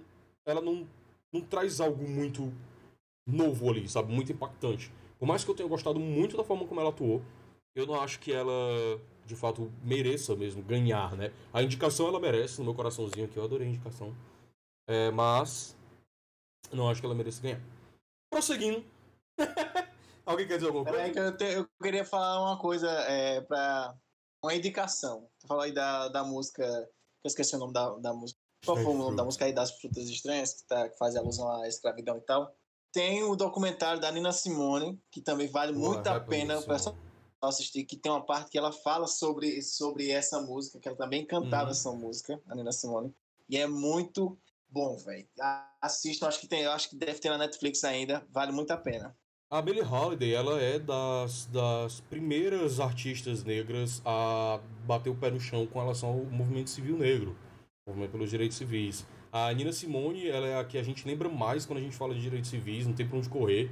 Não tem como não lembrar da Nina Simone quando você fala do movimento do, do- dos direitos civis ali. É, mas a Billie Holiday, ela começa, cara. Stranger, em Strange Fruit, ele até falou isso Sim. no filme, né? Que estão dizendo que Strange Fruit é, foi a, a grande faísca que acendeu é, essa ideia do movimento pelos direitos civis, sabe? Que deu esse, esse estalo. E aí, alguns anos depois, a, a Nina Simone lança, lança Mississippi Goddamn, lança Young, Gifted Sim. and Black, lança músicas que são icônicas, que até hoje são lembradas, né? Pelo, pelo, pelo nosso repertório quando a gente vai falar sobre movimentos negros e por aí vai. Além disso, Billie Holiday era bissexual. Nós temos é, aqui nesse ne- nessa seleção aqui de cinco de cinco personagens, nós temos dois personagens, duas personagens que são negras, cantoras de blues e jazz, da verdade blues e bissexuais. e as três deixaram, as duas deixaram muita gente puta. Pois é, velho. Caraca. É, com certeza. Não, quem diria bissexuais sendo representados, né? De forma normal, sem tipo, olha que essa pessoa é bissexual, uau! Tá ligado? Não, eu sou bissexual, tá bom. Segue. Pá, próximo! Entendeu?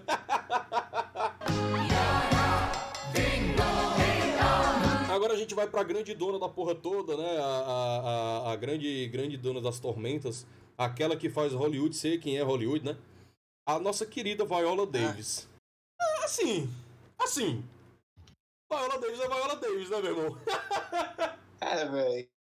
Não Que tem o que dizer, né? É, não tem muito o que falar, não. Tenho que dizer, a Gabi trouxe a curiosidade na, no- na primeira parte que a gente gravou nesse instante, dizendo que ela foi a, a que tem menos tempo de tela.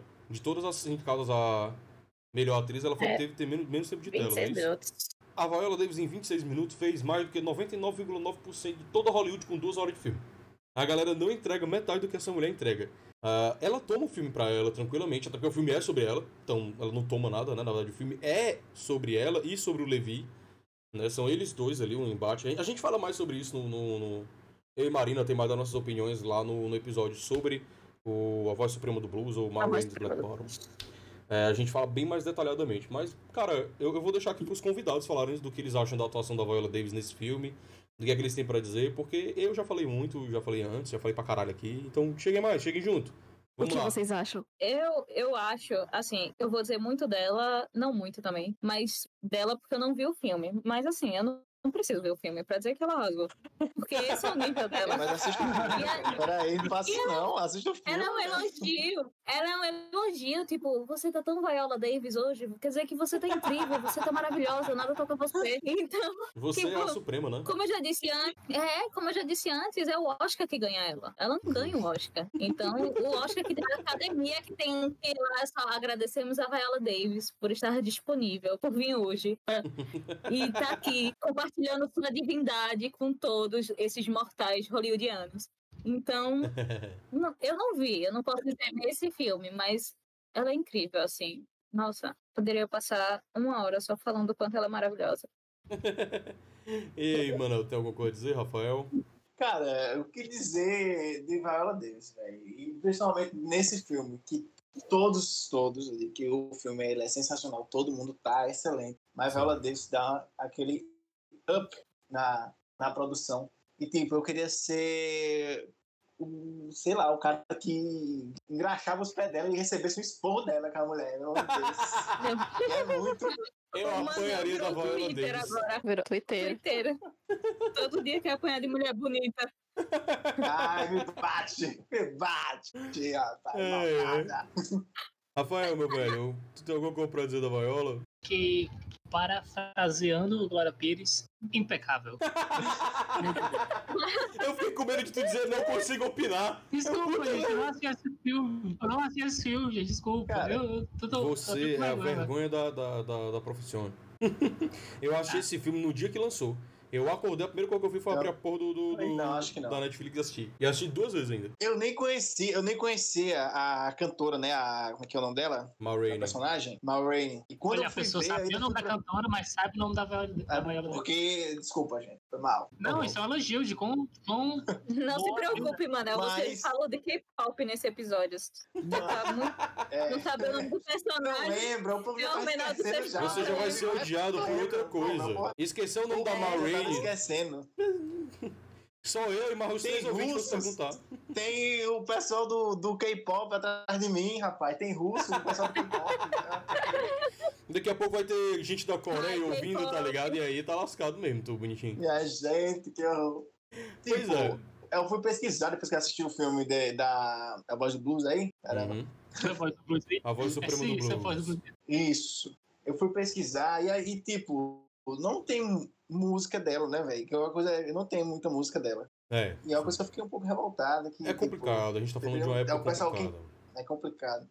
Nossa, velho. Muito complicado. E, tipo, a representatividade, o jeito que ela atua, como é. Os trejeitos da personagem, cara, Uhum. é magnífico. A pessoa fica exausta só em ver aquele calor, que a pessoa, a pessoa sente Sim, o calor junto com nossa. aqueles personagens. Aquele calor de, de Chicago. É Chicago, né? É, é Chicago. Não, não é Chicago. É Chicago. Chicago, Chicago.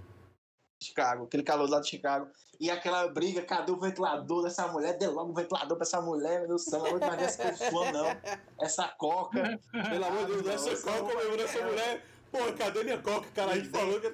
Cadê minha Cadê a coca? coca? Cara, porra, minha coca. Eu pedi Coca-Cola, pedi três Coca-Cola, tu me dá três coca? Coca-Cola. Eu te dinheiro, dinheiro que só porra, tu me dá Coca-Cola. Pão duro de merda. Ô, fulano, Meu Coca-Cola, Coca-Cola. Coca-Cola. Agora eu vou tomar uma Coca e ouvir E, uma Rainy. tipo, Então, acho que, Muito. gente, vamos pras apostas, né? Mas eu acho que. Vamos lá, vamos lá, vamos lá. Marina, grão, grão, grão. Nossa grão produtora, nossa grão cineasta aqui. E aí, qual vai ser a tua aposta? Eu aposto na Carrie Mulligan.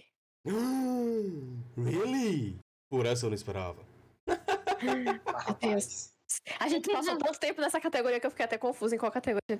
Pois é, cara, a gente. Porque é melhor atriz, velho. Não dá pra. Eu não, não falei ser. aqui, Olivia Colman. Olivia Colman. Por que essa escolha maravilhosa? Não, é porque eu acho que das de todas, das cinco, né? No caso, eu não assisti o, o Estados Unidos versus Billie Holiday, Uhum. mas eu acho que da- das quatro, né, que eu assisti, Ah. foi a que realmente no final eu fiquei muito empolgada, assim, com tudo. E, sabe, tipo, não só com o filme, mas muito com ela também. Uhum. Porque eu acho que, sei lá, eu falei muito da, do Nomadland, mas eu acho que o Nomadland, o que mais marca pra mim é, tipo, é o filme mesmo, a história do filme, a direção do filme, sabe? Eu gosto, a, a Uhum. atuação da, da Frances, eu acho que se fosse outra atriz, não seria a mesma coisa, mas ao mesmo tempo, é... para mim, em relação à atuação da Karen, não tem... não- Não tem igual, né? É, vocês viram, eu mandei ela 10 minutos, gente, eu mandei ela 10 minutos para É... 10 pessoas e eu não encaminhei o áudio. Cada pessoa eu mandei um áudio novo. Então isso já diz muito. Gabi, qual tu acha que vai ser a nossa, nossa vencedora aí da, da melhor atriz? Eu acho que vai ser a Frances. Uh, muito bem. Acho que ela leva. Algum motivo especial? Não vou dizer a Viola porque. Porque eu acho que ela segurou o filme.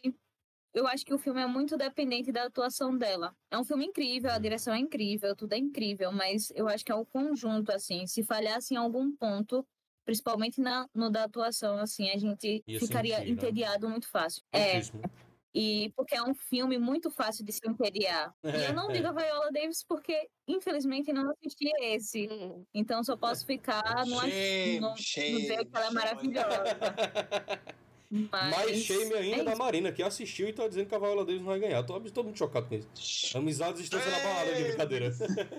brincadeira, gente. Aqui a gente não julga, Isso não, tá? A gente só odeia levemente. o podcast. Aqui a Tem o a podcast. gente não julga, não, aqui a gente só mete o dedo na cara Só. e diz que tá errado. Exatamente. Eu gosto muito da Viola Davis nesse filme, mas, tipo, tem algumas coisas no filme que eu não gosto. E aí, Uhum. tipo, não tem nada a ver com a atuação de nenhum dos dois. Tipo, eles dois estão incríveis, mas eu acho que em vários as coisas não se conectam na mesma história. Então, tipo, eu tenho monólogos muito bons de atores que a gente sabe que eles dariam monólogos muito bons, mas quando a gente vai para as interações, eu acho que é mais um problema de direção mesmo, de atuação. Perde um pouco. E aí, como em alguns momentos eu me perdi dentro do filme, eu acho que é, não seria, pra mim, uma. Tipo, Uhum. um prêmio que eu daria, sabe? Ao contrário, tipo, do Chadwick, que eu, que eu acho que. Não que a Viola não mereça, mas eu acho que porque o Chadwick, ele segura muito bem todas as falas dele, enquanto a Viola, ela precisa de algumas outras coisas pra poder, sabe? Tipo, aquilo ser muito marcante. E, tipo, ela é muito incrível, mas eu acho que. Ah, enfim, acho que escutem o podcast lá que É, a gente fala- a gente bem fala mais, mais duas horas sobre- é. Sobre esse filme. Duas horas É, fala sobre esse filme, é. É, Manel, vamos lá, vamos pra tua aposta, meu amigão. Ah, Melhor atriz. cara, vou na Viola. Na Viola Davis. Diva, deusa do blues. É isso, o Manel agora é membro oficial desse podcast, ele nunca mais sai daqui. Perdi meu emprego. Sócio, carteirinha. Quero que mande minha carteirinha pra mim. Eu quero assinado. Gente, me Cara, contratem para podcast. cara, Olha, quem votar na é Viola fracasso Davis nem como- precisa, nem precisa falar nada, só votei na Viola Davis, todo mundo entende por quê. Não, brincadeira, vai. Sim, também é, ela não, não tem. A gente não falou, um po- tipo, eu vou falar o que eu achei do filme em, em poucas palavras. Tipo, o filme é muito bom. Todos eles têm, é, como é que eu posso dizer, tem espaço, cada um deles, cada um tem seu monólogo. Tipo, também pelo fato de que o filme foi tirado de uma peça da Broadway, acho que é da Broadway, acho que é uma peça da sim, Broadway. sim, sim. Por ali. E aí é, tem essa limitação de espaço, né? Que é Uhum. tipo, só- são dois cenários, o pessoal que fica na parte lá de baixo, do, naquele, naquela sala lá de baixo ensaiando, que são os músicos, e a parte de cima que é tipo a lance da gravação.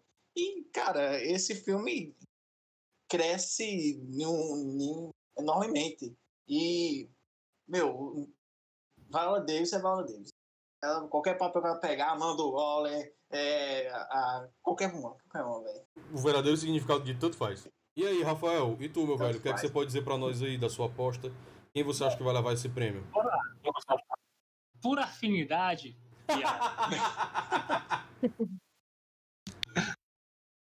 Ai, gente, não vou mentir. Eu só assisti a Bela Vingança, mas pelo que todos vocês falaram, eu posso falar perfeitamente sobre cada um. A Viola Davis, ela carrega o, filme pela presença dela dentro, pela, pelo trabalho que, que ela ser grande por si só. A Frances parece que teve uma parceria muito grande com a diretora e, faz vai trabalhar um sentimento muito grande e questão de, de tratar a solidão em si sobre e eu confesso que eu tô muito curioso para assistir Piece of, of a Woman só para ver essa essa sequência de 20 minutos da Vanessa Kirby Não é? mas eu não assisti o filme. Tan, então, mas eu tan, gosto muito da tan. Carrie, Carrie Mulligan então eu vou ficar com ela pela afinidade Aê! Uhul! Então, até agora nós temos dois votos para Carrie Mulligan, um voto para Frances McDormand e um voto para Viola Davis, né? Quem será que eu vou votar?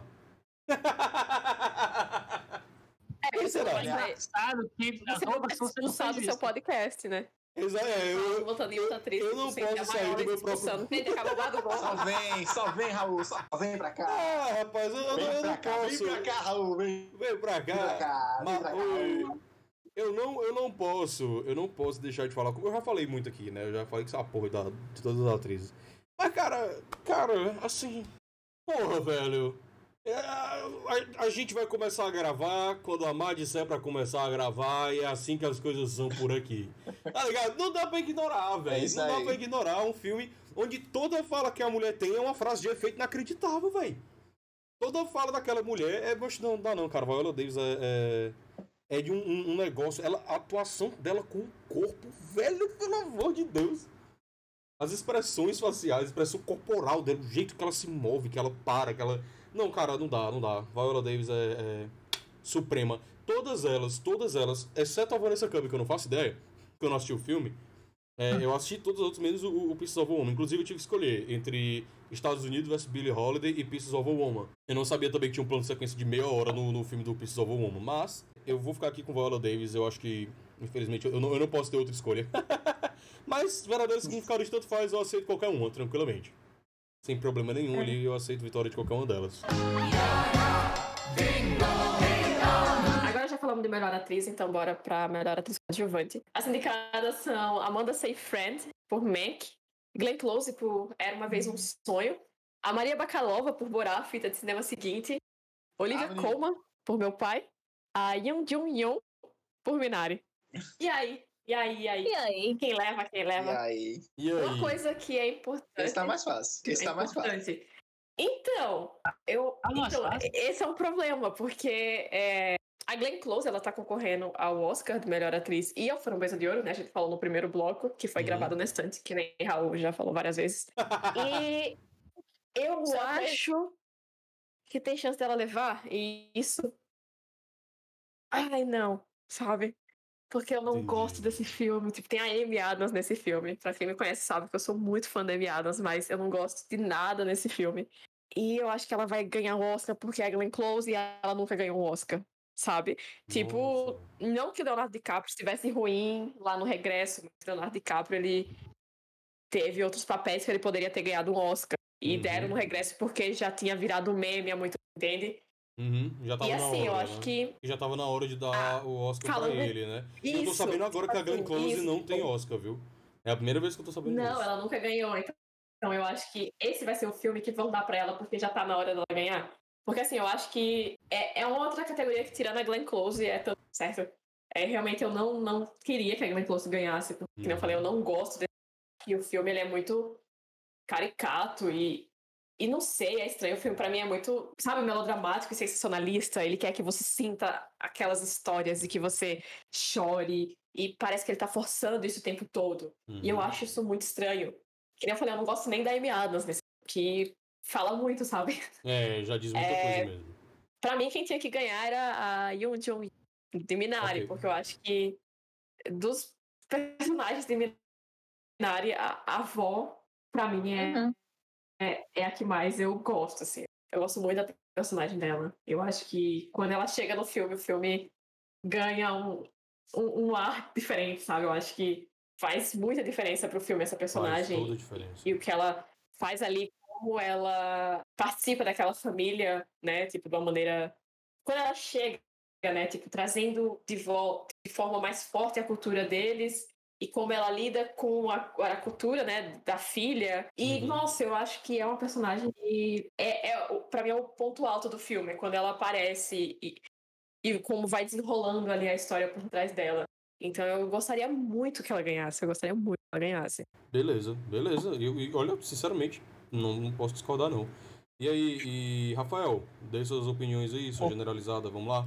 Olha, eu tenho duas opiniões para que eu posso compartilhar.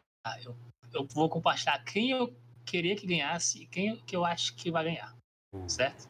A, com a opinião da Marina, eu acho que o Yeon Yu Jung de Minari vai ganhar o Oscar, porque realmente ela em Minari, ela muda completamente o O ritmo do filme.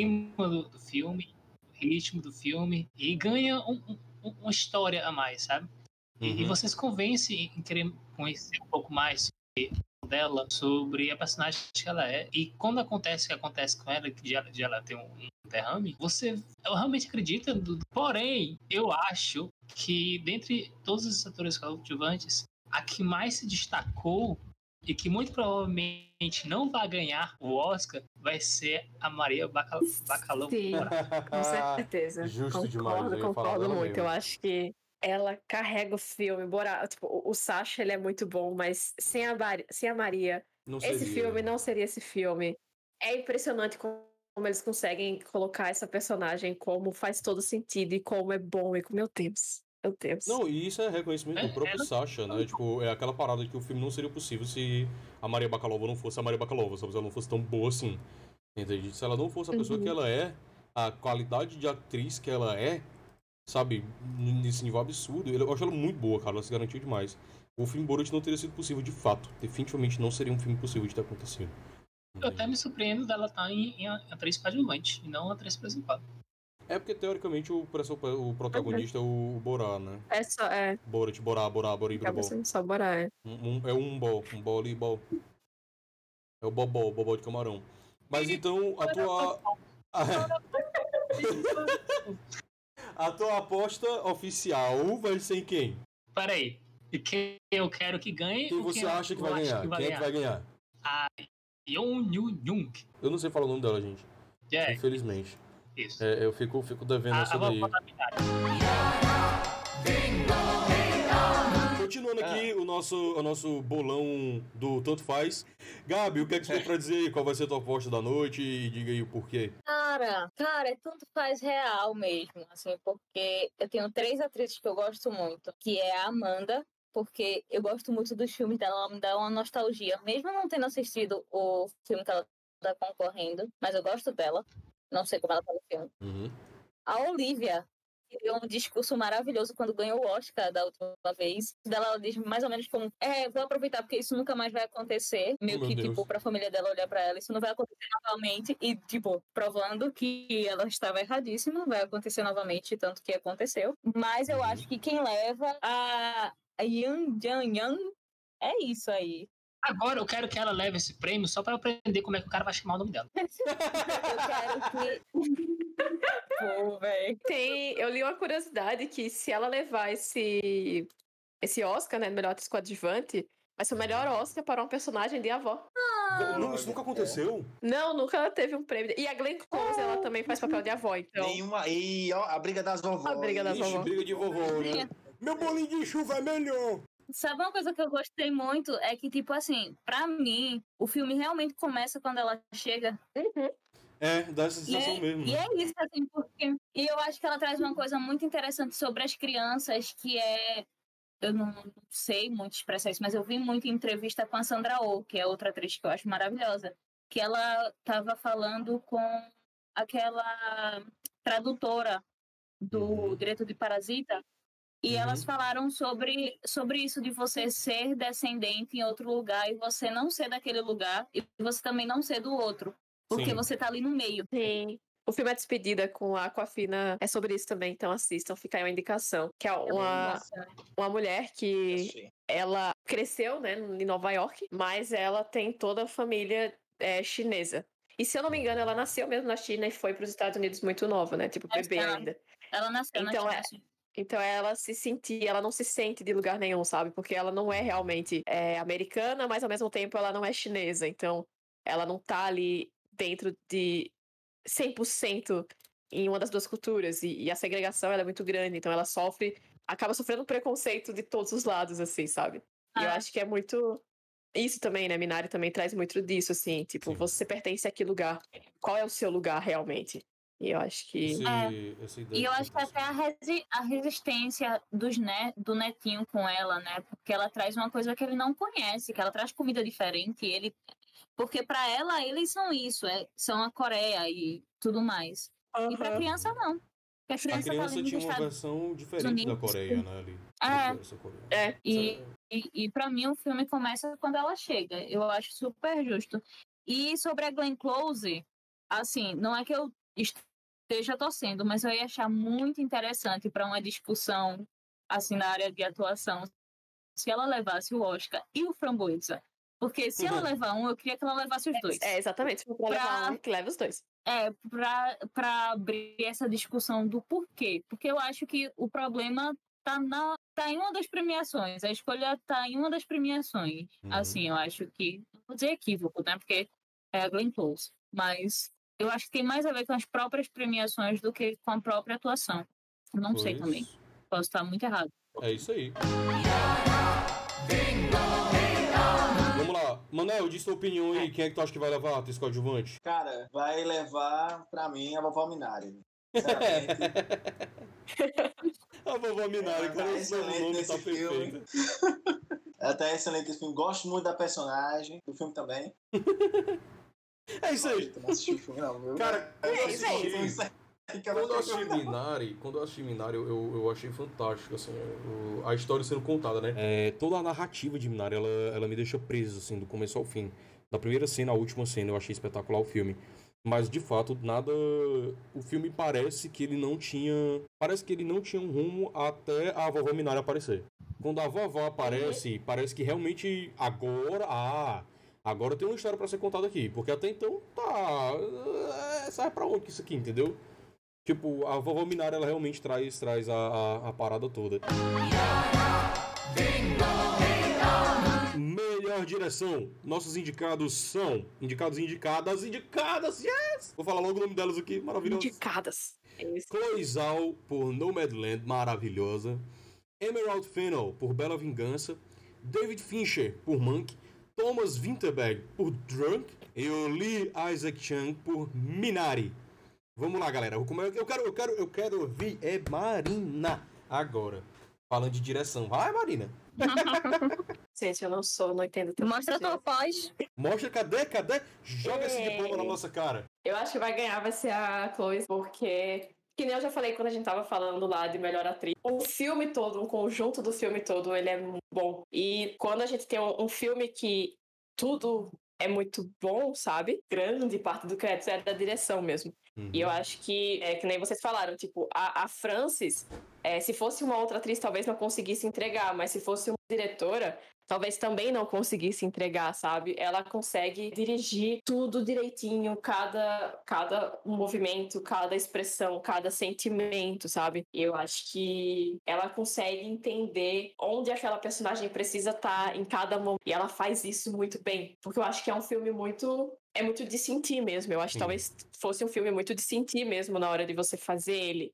Diferente do Bela Vingança, que eu quero que a Carrie ganhe como melhor atriz, mas talvez de roteiro, sabe? É uma história que está ali que você faz. Eu acho que o Nomadland é um filme que você tem que sentir muito o momento, tem que sentir muito as cenas. E eu acho que a, a, Chloe Zhao teve uma, uma sensibilidade, teve uma sensibilidade muito grande para poder, sabe? Tipo, ter cada coisa em cada momento do jeito certo, do jeito certo, porque Sim. tanto a protagonista como os coadjuvantes, eles estão muito bem, todo mundo tá muito bem, e, e eu acho, e eu acho que ela ganha, e eu quero que ela ganhe mesmo, eu realmente acredito que ela vai ganhar. Muito bem. Rafael, qual é a sua opinião? Ô, Bruno, Olha, eu estou em dúvida em duas. Eu acredito muito que a academia ele tem um certo interesse de trazer filmes que homen- homenageiem filmes. Por mais que eu acho que Mac tem o seu valor, mas eu não acho que, que ele ganhe melhor direção, sabe? Quer dizer, eu acho que eu me expressei mal. Hum. Eu acho que ganha, mas por todas essas referências de, de filme que ele faz, Uhum. que traz, por referência a Cidadão Kane, mas eu acho que por ser um filme feito para pessoas que conhecem sobre filme, ele é muito limitado. Mas como as pessoas que, que, que, que, que dão nota, as pessoas que escolhem as coisas são pessoas que gostam de filme, então eu acho que tem um, um, um chance de, de uma que levar. Mas eu queria que, que Bela Vingança, Emerald Fennel, não sei se é assim se fala, se é assim que se fala, é a melhor direção. Porque eu acho que é um filme completo em tudo que se tem. Uhum. Ah, eu acho que ela pegou tudo, tudo que foi passado para ela, como roteiro, fotografia, atrizes que participaram, o trama, e ela construiu o Bela Vingança de uma maneira que, se, se me permite dizer, bela mesmo, de verdade. Eu acho que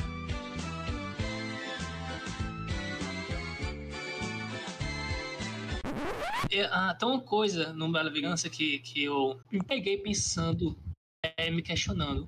Porque sempre que ela vai fazer uma vingança com alguém, aparece um número da pessoa parecido com os capítulos de Pulp Fiction. Aí apareceu o Vingança 1, Vingança 2, Vingança 3 e Vingança 4. Na hora que apareceu aquele número 4 na tela, não foi o 4 de algoritmo romano. Eu fiquei, espera aí, foi o 1, foi o 2, foi o 3, foi o 4.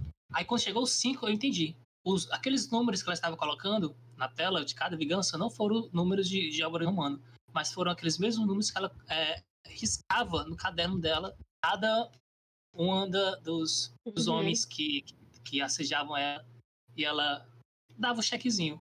E, e- e esse detalhe eu fiquei tipo, olha, ok. Hum. Peguei a referência dentro do, do filme. Então eu acho que por tudo que filme é pelo todo, eu acho que é- ela deveria ganhar. Porém, eu fico com o pé atrás e talvez o David Fincher, mas eu acho que a Meredith Fennel é a que merece.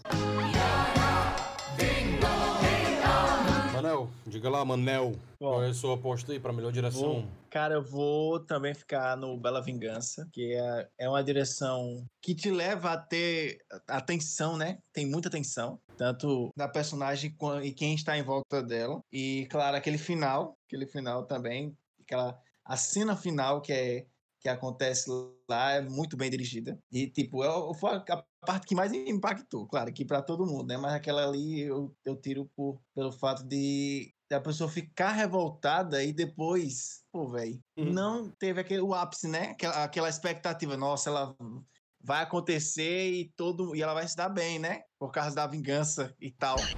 Mas Saúde. não, não acontece isso.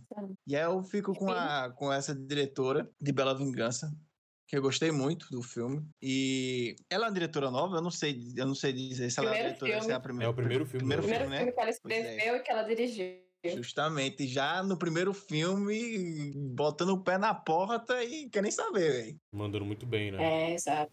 Aham. Por isso que às vezes eu acho que ela não ganha, sabe? É, Foi, David né? Fincher é não tem Oscar. né? É, David Fincher não tem Oscar, sabe? Se for nessa de tipo, ai, vamos dar um Oscar pra ele que não tem. Entendi. Ah, gente, mas eu acho que esse negócio de, de filmes passados e, e currículo anteriores, né, eu acho que perde o sentido, sabe? É, mas teoricamente. É, mas, A academia tem disso. Mas mas acho que não tem. É, mas não deveria. Tem que ter mas- pelo menos uns dois Oscar. filmes aí, né? na- no... Eu adoro, eu particularmente adoro o David Fincher, mas pra esse filme eu acho que ele não merece. Eu gosto dele também. E aí, Gabi? Qual, qual vai ser tua aposta? Cara, eu acho que a Chloe leva. Assim, eu não sou muito boa em entender direção. Eu acho massa quem dirige, admiro demais. Mas eu é muito abstrato pra mim. O papel É do diretor da diretora, né? Ainda tá muito abstrato. Não, tipo, eu entendo, mas Ah, sabe, pra mim, eu não pego os detalhes assim, tipo, sabe aquela sacada do diretor? Porque eu tô focada no todo, aí eu vejo muita atuação e a direção às vezes me passa um pouco. Tem que ser muito verdadeira. Mas eu acho que a Chloe leva faz sentido. é, a maioria que ele tá concorrendo, eu acho. Então Uhum. é minha aposta. Uhum. É a favorita, né, Nomadland? Nomadland, tá, É. eu posso dizer que, é, que ela é a favorita a levar o prêmio de melhor direção. E você, Raul? Ai, gente, vocês sempre fazendo isso comigo, né? Vocês sempre me deixando na, na, aposta? na- na- no voto de Minerva, né? Aí eu vou fazer Dois igual, igual eu fiz no melhor Sim. roteiro, eu vou pra outro que ninguém disse, tá ligado? Sei lá, eu vou votar aqui em Minari só pra. votar em Mank. Voto em Minari, só Olha, pra poder... eu vou dizer uma Não, coisa. gente, mas ah, eu não ficaria triste se Minari ganhasse melhor direção. Porque o filme, ele, se- ele passa justamente do que, que, ele, que ele propõe. É um filme leve, não tem muitos ah, reviravoltas, mas eu acho que não tem muitas reviravoltas. É porque ele, ele pega uma linha e leva, e você assiste de uma maneira tão. tão você esquece, sabe? É, o- os personagens são todos carismáticos. Eu acho que, que pegaram um, a construção que fez do filme.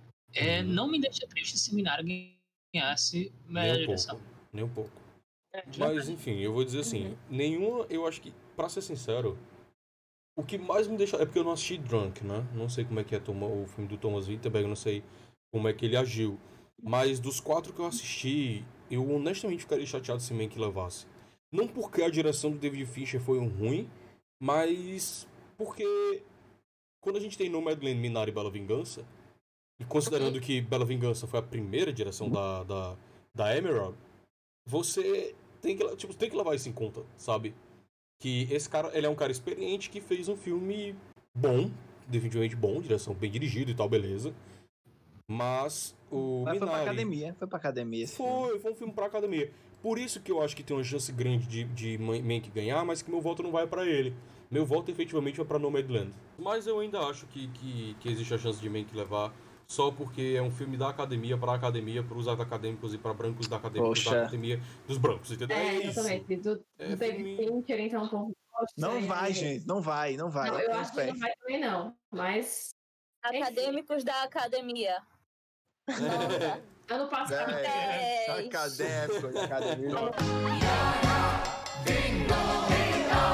E pra gente finalizar com a principal categoria, indicados a melhor filme, Meu Pai, Ah, Judas e o Messias Negro, Mank, Minari, Nomadland, Caralho. Bela Vingança, O Som do Silêncio e o Set de Chicago. Puta que pariu. Meu Deus, esse ano é difícil. E aí, minha gente? Essa lista Meu tá Deus. de parabéns. A gente Eu saiu por acho. aqui, muito obrigado. Vamos lá. Quem leva? Quem É leva? pronto. Quem leva? Todos são melhores, melhores filmes, todos ganham. Eu acho Uhum. que quem leva ou vai ser Nomadland ou vai ser Meu Pai. Olha só. Só porque é teu pai, é Eu acho- nepotismo. Exatamente. Olha, Mas eu acho que- rapaz. Não sei, eu acho que Meu Pai é um filme que levaria o Oscar de melhor filme, porque o filme ele é muito bom. E, tipo, o elenco, ele é mu- muito famoso, né? E a história ela é muito bem contada e tem um plot no final, né? Tipo, tirado ali dentro. Uhum. Não sei, eu acho que é um filme que levaria mesmo. Mas eu acho que Nomadland leva. Eu acho que ele leva a melhor direção e melhor filme. Mas minha aposta é em algum desses dois. Rafael, vai, Rafael. Ó, são dois. A gente já Primeiro- deu uma brecha. Olha, primeiro, eu, eu, eu vou meu pai, que é o que eu tô falando em cada categoria que ele tá aparecendo e dando destaque, que pai, ele é um filme excelente. E segundo lugar, eu acho que eu ainda fico com Bela Vingança. Caralho. Porque o final, o final memorável, o final de Bela É. Vingança é um final memorável Aham. ele me remete muito ao, ao final de, de Beleza Americana, que é um filme que também guarda pra mim. E eu acho que, que eu tava assistindo A Bela Vingança e eu tava vendo que era um filme que tava. Mas aquele final foi um final muito corajoso que, que torna aquele filme de, de, de uma forma. torna o filme que você não esquece. Esquece. O, o Mangue, você, a gente sabe que é um filme sobre a, o, o, o roteiro de, de Cidadão Kane. Minari, a gente tem, na minha visão, é um filme que a gente tem uma visão todo, mas não de uma, de uma cena. Uhum. Ah, o som, de, ah, o som de silêncio. Ah, droga, eu gosto muito de som de silêncio. O que é que eu posso falar desse filme? Ah, ah, eu não sei. Eu, eu fico com o meu pai primeiro e Bela Vingança segundo. É isso E aí. som de silêncio terceiro. E Sete Chegado terceiro. E Minari terceiro. e Silêncio terceiro. E meio que assim, quarto.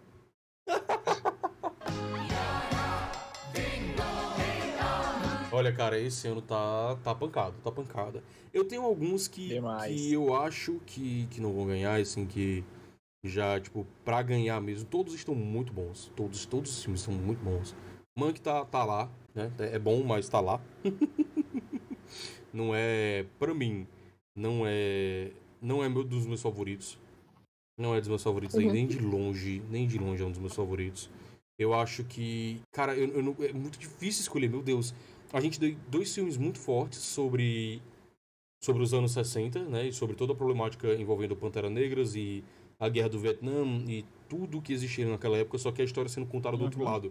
Porque normalmente a gente conta da história do herói americano que foi para o Vietnã, sabe? Aquela porra assim, é, o cara volta lá com transtorno de estresse pós-traumático depois de estuprar e matar um monte de gente. Apesar de que não foi bem assim. Tem muito, muito, muita gente Estados Unidos se fudeu também na guerra, nessa guerra aí, passou por muita coisa. É, e eu acho que o set de Chicago fala um pouco desse lado, né? Do que estava acontecendo dentro de casa nos Estados Unidos, enquanto a guerra, uma guerra imoral, ilegal e absurda estava acontecendo, né? Só foi acabar em 75, inclusive, muito tempo depois. É, e o, o Judas e o Messias Negro, cara, a temática do filme, a forma como o filme se comporta, o que eles trazem, a atuação do Daniel e do Lakeith, a- tudo nesse filme, pra mim, cara, é, é- é inacreditável. É muito, muito, muito bom. Muito bom. Todos os filmes aí, que se eu for começar a falar aqui de tudo também vai, vai, vai dar merda. Mas, pra melhor filme. Meu Deus. Olha, o silêncio. Aí entra a propaganda. o suspense. Entra a propaganda. Depois, depois os reclames do Plim Plim, né? Reclame do gordinho. Cara, Vai, Raul. 3, 2, 1. os sete de Chicago. Sério? Sério. Caraca, jogando meu. O mente explodiu. Ai, meu Deus. Mas Não. é Leve. muito que eu esperava. Olha a leve reação do público ao ouvir, ao ouvir isso, rapaz. Vai ser isso quando, quando abrir o Não, eu envelope. tô brincando. Certo, de Chicago, todo mundo. Eles vão anunciar o quê? set de Chicago, aí vão ver que é engano. Aí vão dar pro pai. Exatamente. Não, desculpa, La La foi um engano, foi um engano. Na Pobre do La La verdade, na verdade foi Moonlight. Eu quero votar em Moonlight. Gente, o pior.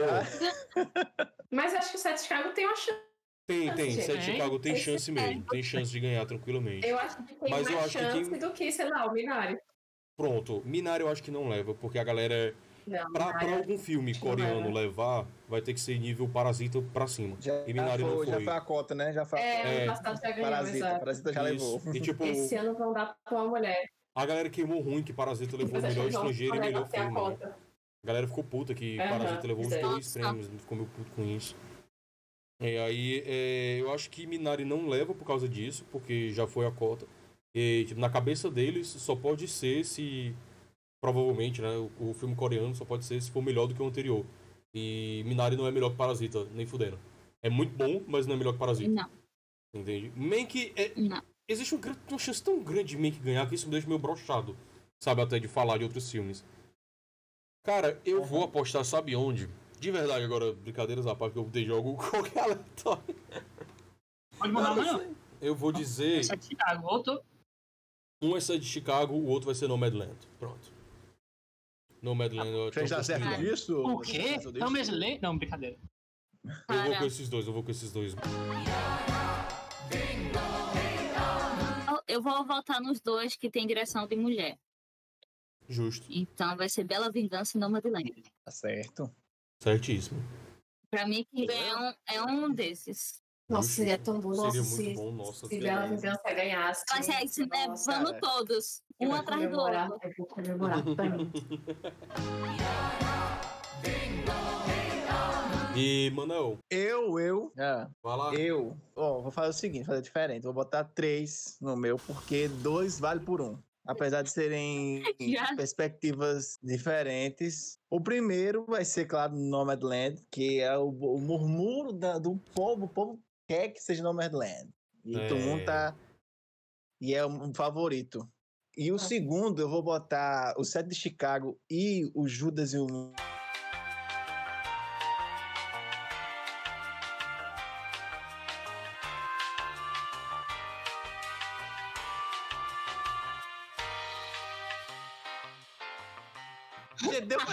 que eu falei? Que eu acho que eu tenho Pronto, caído. o Manel voltou. Você caiu, Manel vai. voltou. Voltou, voltou. Eu, gente, não Aí. acredito que eu, eu fiz um monólogo aqui e aí não, não foi. Tu caiu, cara, tu caiu. Fala, fala de novo aí que tu ia falar sobre os dois. Caraca. Tu falou, tu falou de Nomadland, Tipo- aí na hora que tu disse que era os Sete de Chicago e, e Eu- Judas e o Messias Negro, tu parou. Aí caiu, foi. Foi, Então tipo, novo, Sete né? Chicagos e o Messias Negros, eu tava dizendo, não, uma relação que ambos são complementares, é quase uma sequência um do outro. Uhum. Um, um que um fala, o outro mostra, como a cena do, do chefe dos Panteras Negras, que estava preso durante três dias no julgamento do Sete de Chicago, no Pantera, no Judas e o Messias Negro, tá lá falando também sobre ele. E, Uhum. tipo, são dois filmes que eu vou colocar no, no segundo lugar, entendeu? Cada um escolheu um filme, mas eu vou escolher esses dois porque são, é a mesma temática, só que de... Mesma temática assim, tipo, mesma época e situações diferentes, só que, fa, só que ambos têm algo que une eles, entendeu? Uhum. Que é o lance da repressão e da, do, do preconceito totalmente, que, é, que era como é que era naquele tempo. Um é a sequência do outro, cara, e vale muito a pena você assistir. Tipo, você pode assis- assistir, assistir Sete, Sete de Chicago, depois assistir Judas e o Messias Negro, é uma, vira uma obra só, Vale lembrar que, É que esse período.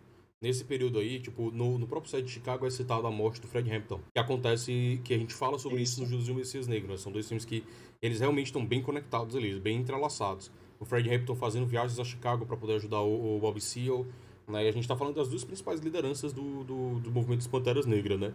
E no final das contas era só o- os caras virando e falar, ah, é, realmente vocês estão certos, ó, galera. Eu acho que os rednecks estão certos e que a gente tem que se armar mesmo porque o Estado é muito escroto. Só que a galera não gosta muito da ideia de gente negra se armando, né? É. Alguém quer fazer as considerações finais? Vamos, vamos começar a encerrar. Já vou começar a fechar Eu- o bar, limpar aqui, É, guardar vamos as lá, mesas. vamos. Vocês vão falando aí já. Eu espero que Bela Vingança e Nomadland leve tudo. Podem, Sim. podem passar o rodo assim, sabe? Eu espero que já estejam lá muito delas. E essa é a minha expectativa. E que a vovó Minari ganhe. E aí, vovó Minari, Bela Vingança, Vovó Minari. Nomadland, Isso. por favor, leve tudo. Minari. Marina, Carrega. já percebeu que Minari é quase o anagrama do teu nome? Minari Marina, meu Olha. Deus. Fica aí essa, reflexão. Marina Marini. Minari. Gente, Marina é a vovó Minari. Será? Do futuro. Marina é Marina é um verbo, Marina é. Eu sou um verbo, gente. É, Marinar. marinar, verdade. Eu marino, tu marinas, ele marina. Tem que jogar. Tem que jogar. Marinari, Marinari, eu Marinari. Rapaz. Eu sou um local. Meu Deus, é a Marina, vai na Marina. Marina. Marina é um local, exato. É, é. Caralho, doido. Enfim, vamos lá. Enfim, que, que, que coisa que a gente foi longe Gabriel agora. Peixoto, suas considerações. Minhas considerações é exatamente essas que você falou. Quero que é, Bela Vingança, Nomadland e Vovó Minari leve tudo. Quer dizer, Vovó Minari só vai levar um, porque ela só tá concorrendo a um. Mas, de resto, seja um atrás do outro, assim, pra gente comemorar muito e ter um pontinho feliz nesse, nesses dias difíceis. Uhum. E, mas os filmes estão incríveis, sem brincadeira nenhuma. Os filmes estão todos incríveis, assim. E os que ganharem vão, vai ser muito bem, bem feito, porque estão muito bons. Minha consideração final é que eu quero que o Chão, o Carneiro, o filme, a Fazenda Contra-Ataque ganhe o segundo filme só pra ser. Nossa, ele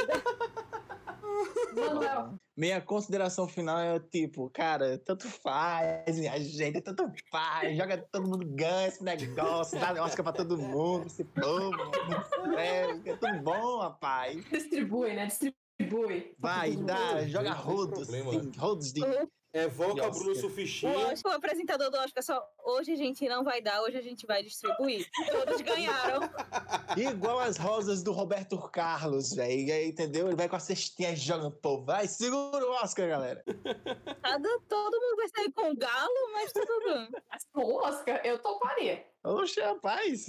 Olha, eu Barra tô de aqui. traumatismo. Cara, pra consideração final aqui, tá, tá um negócio maluco. Esse ano é. é- eu vou, vou, vou, vou parafrasear aqui a nossa maravilhosa presidenta, né? Que eu não acho que quem ganhar ou quem perder, nem quem ganhar nem perder, vai ganhar ou É. perder.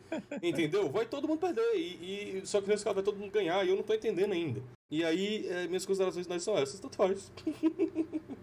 Tanto faz. Tanto faz. E já que a gente, a gente chegou nesse final aqui maravilhoso, eu queria agradecer a presença de todos os meus convidados e convidada, que foi espetacular ter vocês aqui. Marina, como sempre, é da casa, Valeu. sempre é a nossa produtora maravilhosa, vocês já conhecem ela de outros, de outros carnavais aí, de outros episódios. Rafael, cara, obrigado por estar aqui de novo, mesmo que seja por um programa que ainda não saiu. obrigado É isso, por cara. estar Sempre é aqui. um prazer estar aqui. A gente tá aqui, cara, aguardando ansiosamente o lançamento do seu livro. Logo mais vai estar chegando por aí. Olha e só. vai dar certo, vai dar certo. Manel, cara, Esse ano espero que ainda sa- espero que ainda saia. Manel, Manel, meu caro Manel.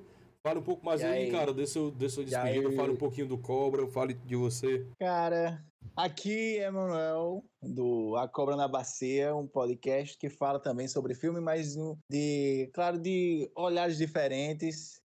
E a gente sempre tenta trazer, a gente não, eu, junto com os convidados, sempre ten- tento trazer uma perspectiva mais eh, divertida da, do- dos filmes. E vamos para a segunda temporada. Tipo, já vou estar com, a- vou logo avisando que vai estar com uma nova roupagem, uma nova, uma nova pegada, uma nova proposta. Vou tentar trazer uma nova proposta, porque agora é carreira solo, né? Antes eu tinha o meu parceiro, mas aí ele teve que seguir o sonho dele, né? Uhum. E é assim mesmo, cada um segue seu caminho. E é claro, vão aí trabalhando e seguindo o nosso caminho, como sempre. E vão lá, gente. Já tem. Lá tem 10 episódios já gravados, já estão lá. A primeira temporada já tá gravada, já tá disponível no. no no Spotify, em Spotify. todos os agregadores aí que vocês imaginarem. E é muito bom. Tem episódios lá. Eu tenho vários episódios com Marina. É tipo minha coringa também. E aí os próximos virão e, claro, o Bardo, você está mais que convidado, meu amigo. Você, você tem que aparecer. Já deu um, um tema especialmente para você, cara. Já que você gosta tanto de música, Opa! entendeu? Vamos ver, vamos ver. É. Aceito Oxi, sempre, Vamos sempre lá. E a aceito. segunda temporada tá vindo aí. E é isso, gente. Sigam, sigam também. Também temos uma página no Instagram. Sigam a Cobra na Bacia no Instagram, viu? Vamos estar postando as coisas por lá também. Várias notícias. É isso aí. Gabi, isso minha aí. cara. Obrigado minha pelo querida Gabi. convite. Ô, capa, que isso? Olá, obrigado. Muito obrigado pela sua presença. Eu que agradeço ter, ter achado aqui maravilhoso, iluminando o, o- o dia desse podcast.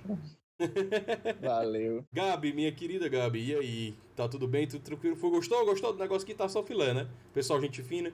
Me diga aí, me fale um pouco mais. Falemos de, Tá só o filé. Foi só o filé. alguma rede social, quê? quer divulgar, quer divulgar alguma coisa? Tem só a minha. É, sim, tenho sim. M5 ponto produções. Sigam lá. Yes. E aí, esqueci, não, não podia faltar. Vai sair um, um episódio no YouTube lindão, lindão, lindão. Então, Insônia é o nome do episódio. Vai sair no sábado, antes do Oscar, É às três horas. Se vocês não. Não sei se esse, se esse episódio vai subir antes, mas de qualquer Vai. coisa no YouTube vai estar lá pra sempre. Se Então, vocês. Vejam, exatamente. sempre. Exatamente isso que eu ia dizer. Se vocês não estão assistindo isso aqui no futuro, já após o Oscar, após o lançamento, vão lá no, no canal da M5 Produções, que vai estar disponível toda a websérie Amores do São Francisco. A gente tem uns episódios anteriores aí, uma entrevista que eu conduzi com todas as integrantes da, da M5, incluindo Marina e Gabi, que estão aqui conosco nesse, nesse programa todo. Aí. Onde a gente fala sobre Amores do São Francisco, que eu, que eu nos, no- nos bastidores eu insistentemente chamei de Amor do Sertão, porque eu tava provavelmente bêbado no dia. e Marina, minha amiga, o palco é seu. É, então, Gabi, Gabi já falou, mas vamos lá. é, vai sair o episódio dia 24, então se vocês já estão lá os quatro episódios da nossa primeira temporada, né, da série. E vão também em C. Nitrocelulose, tem um canal no YouTube também, Nitrocelulose, que até o dia 30 vai sair um original do Nitro, certo? Então eu, Amanda e Caleb, nós estamos produzindo um documentário. Vai sair antes do dia 30.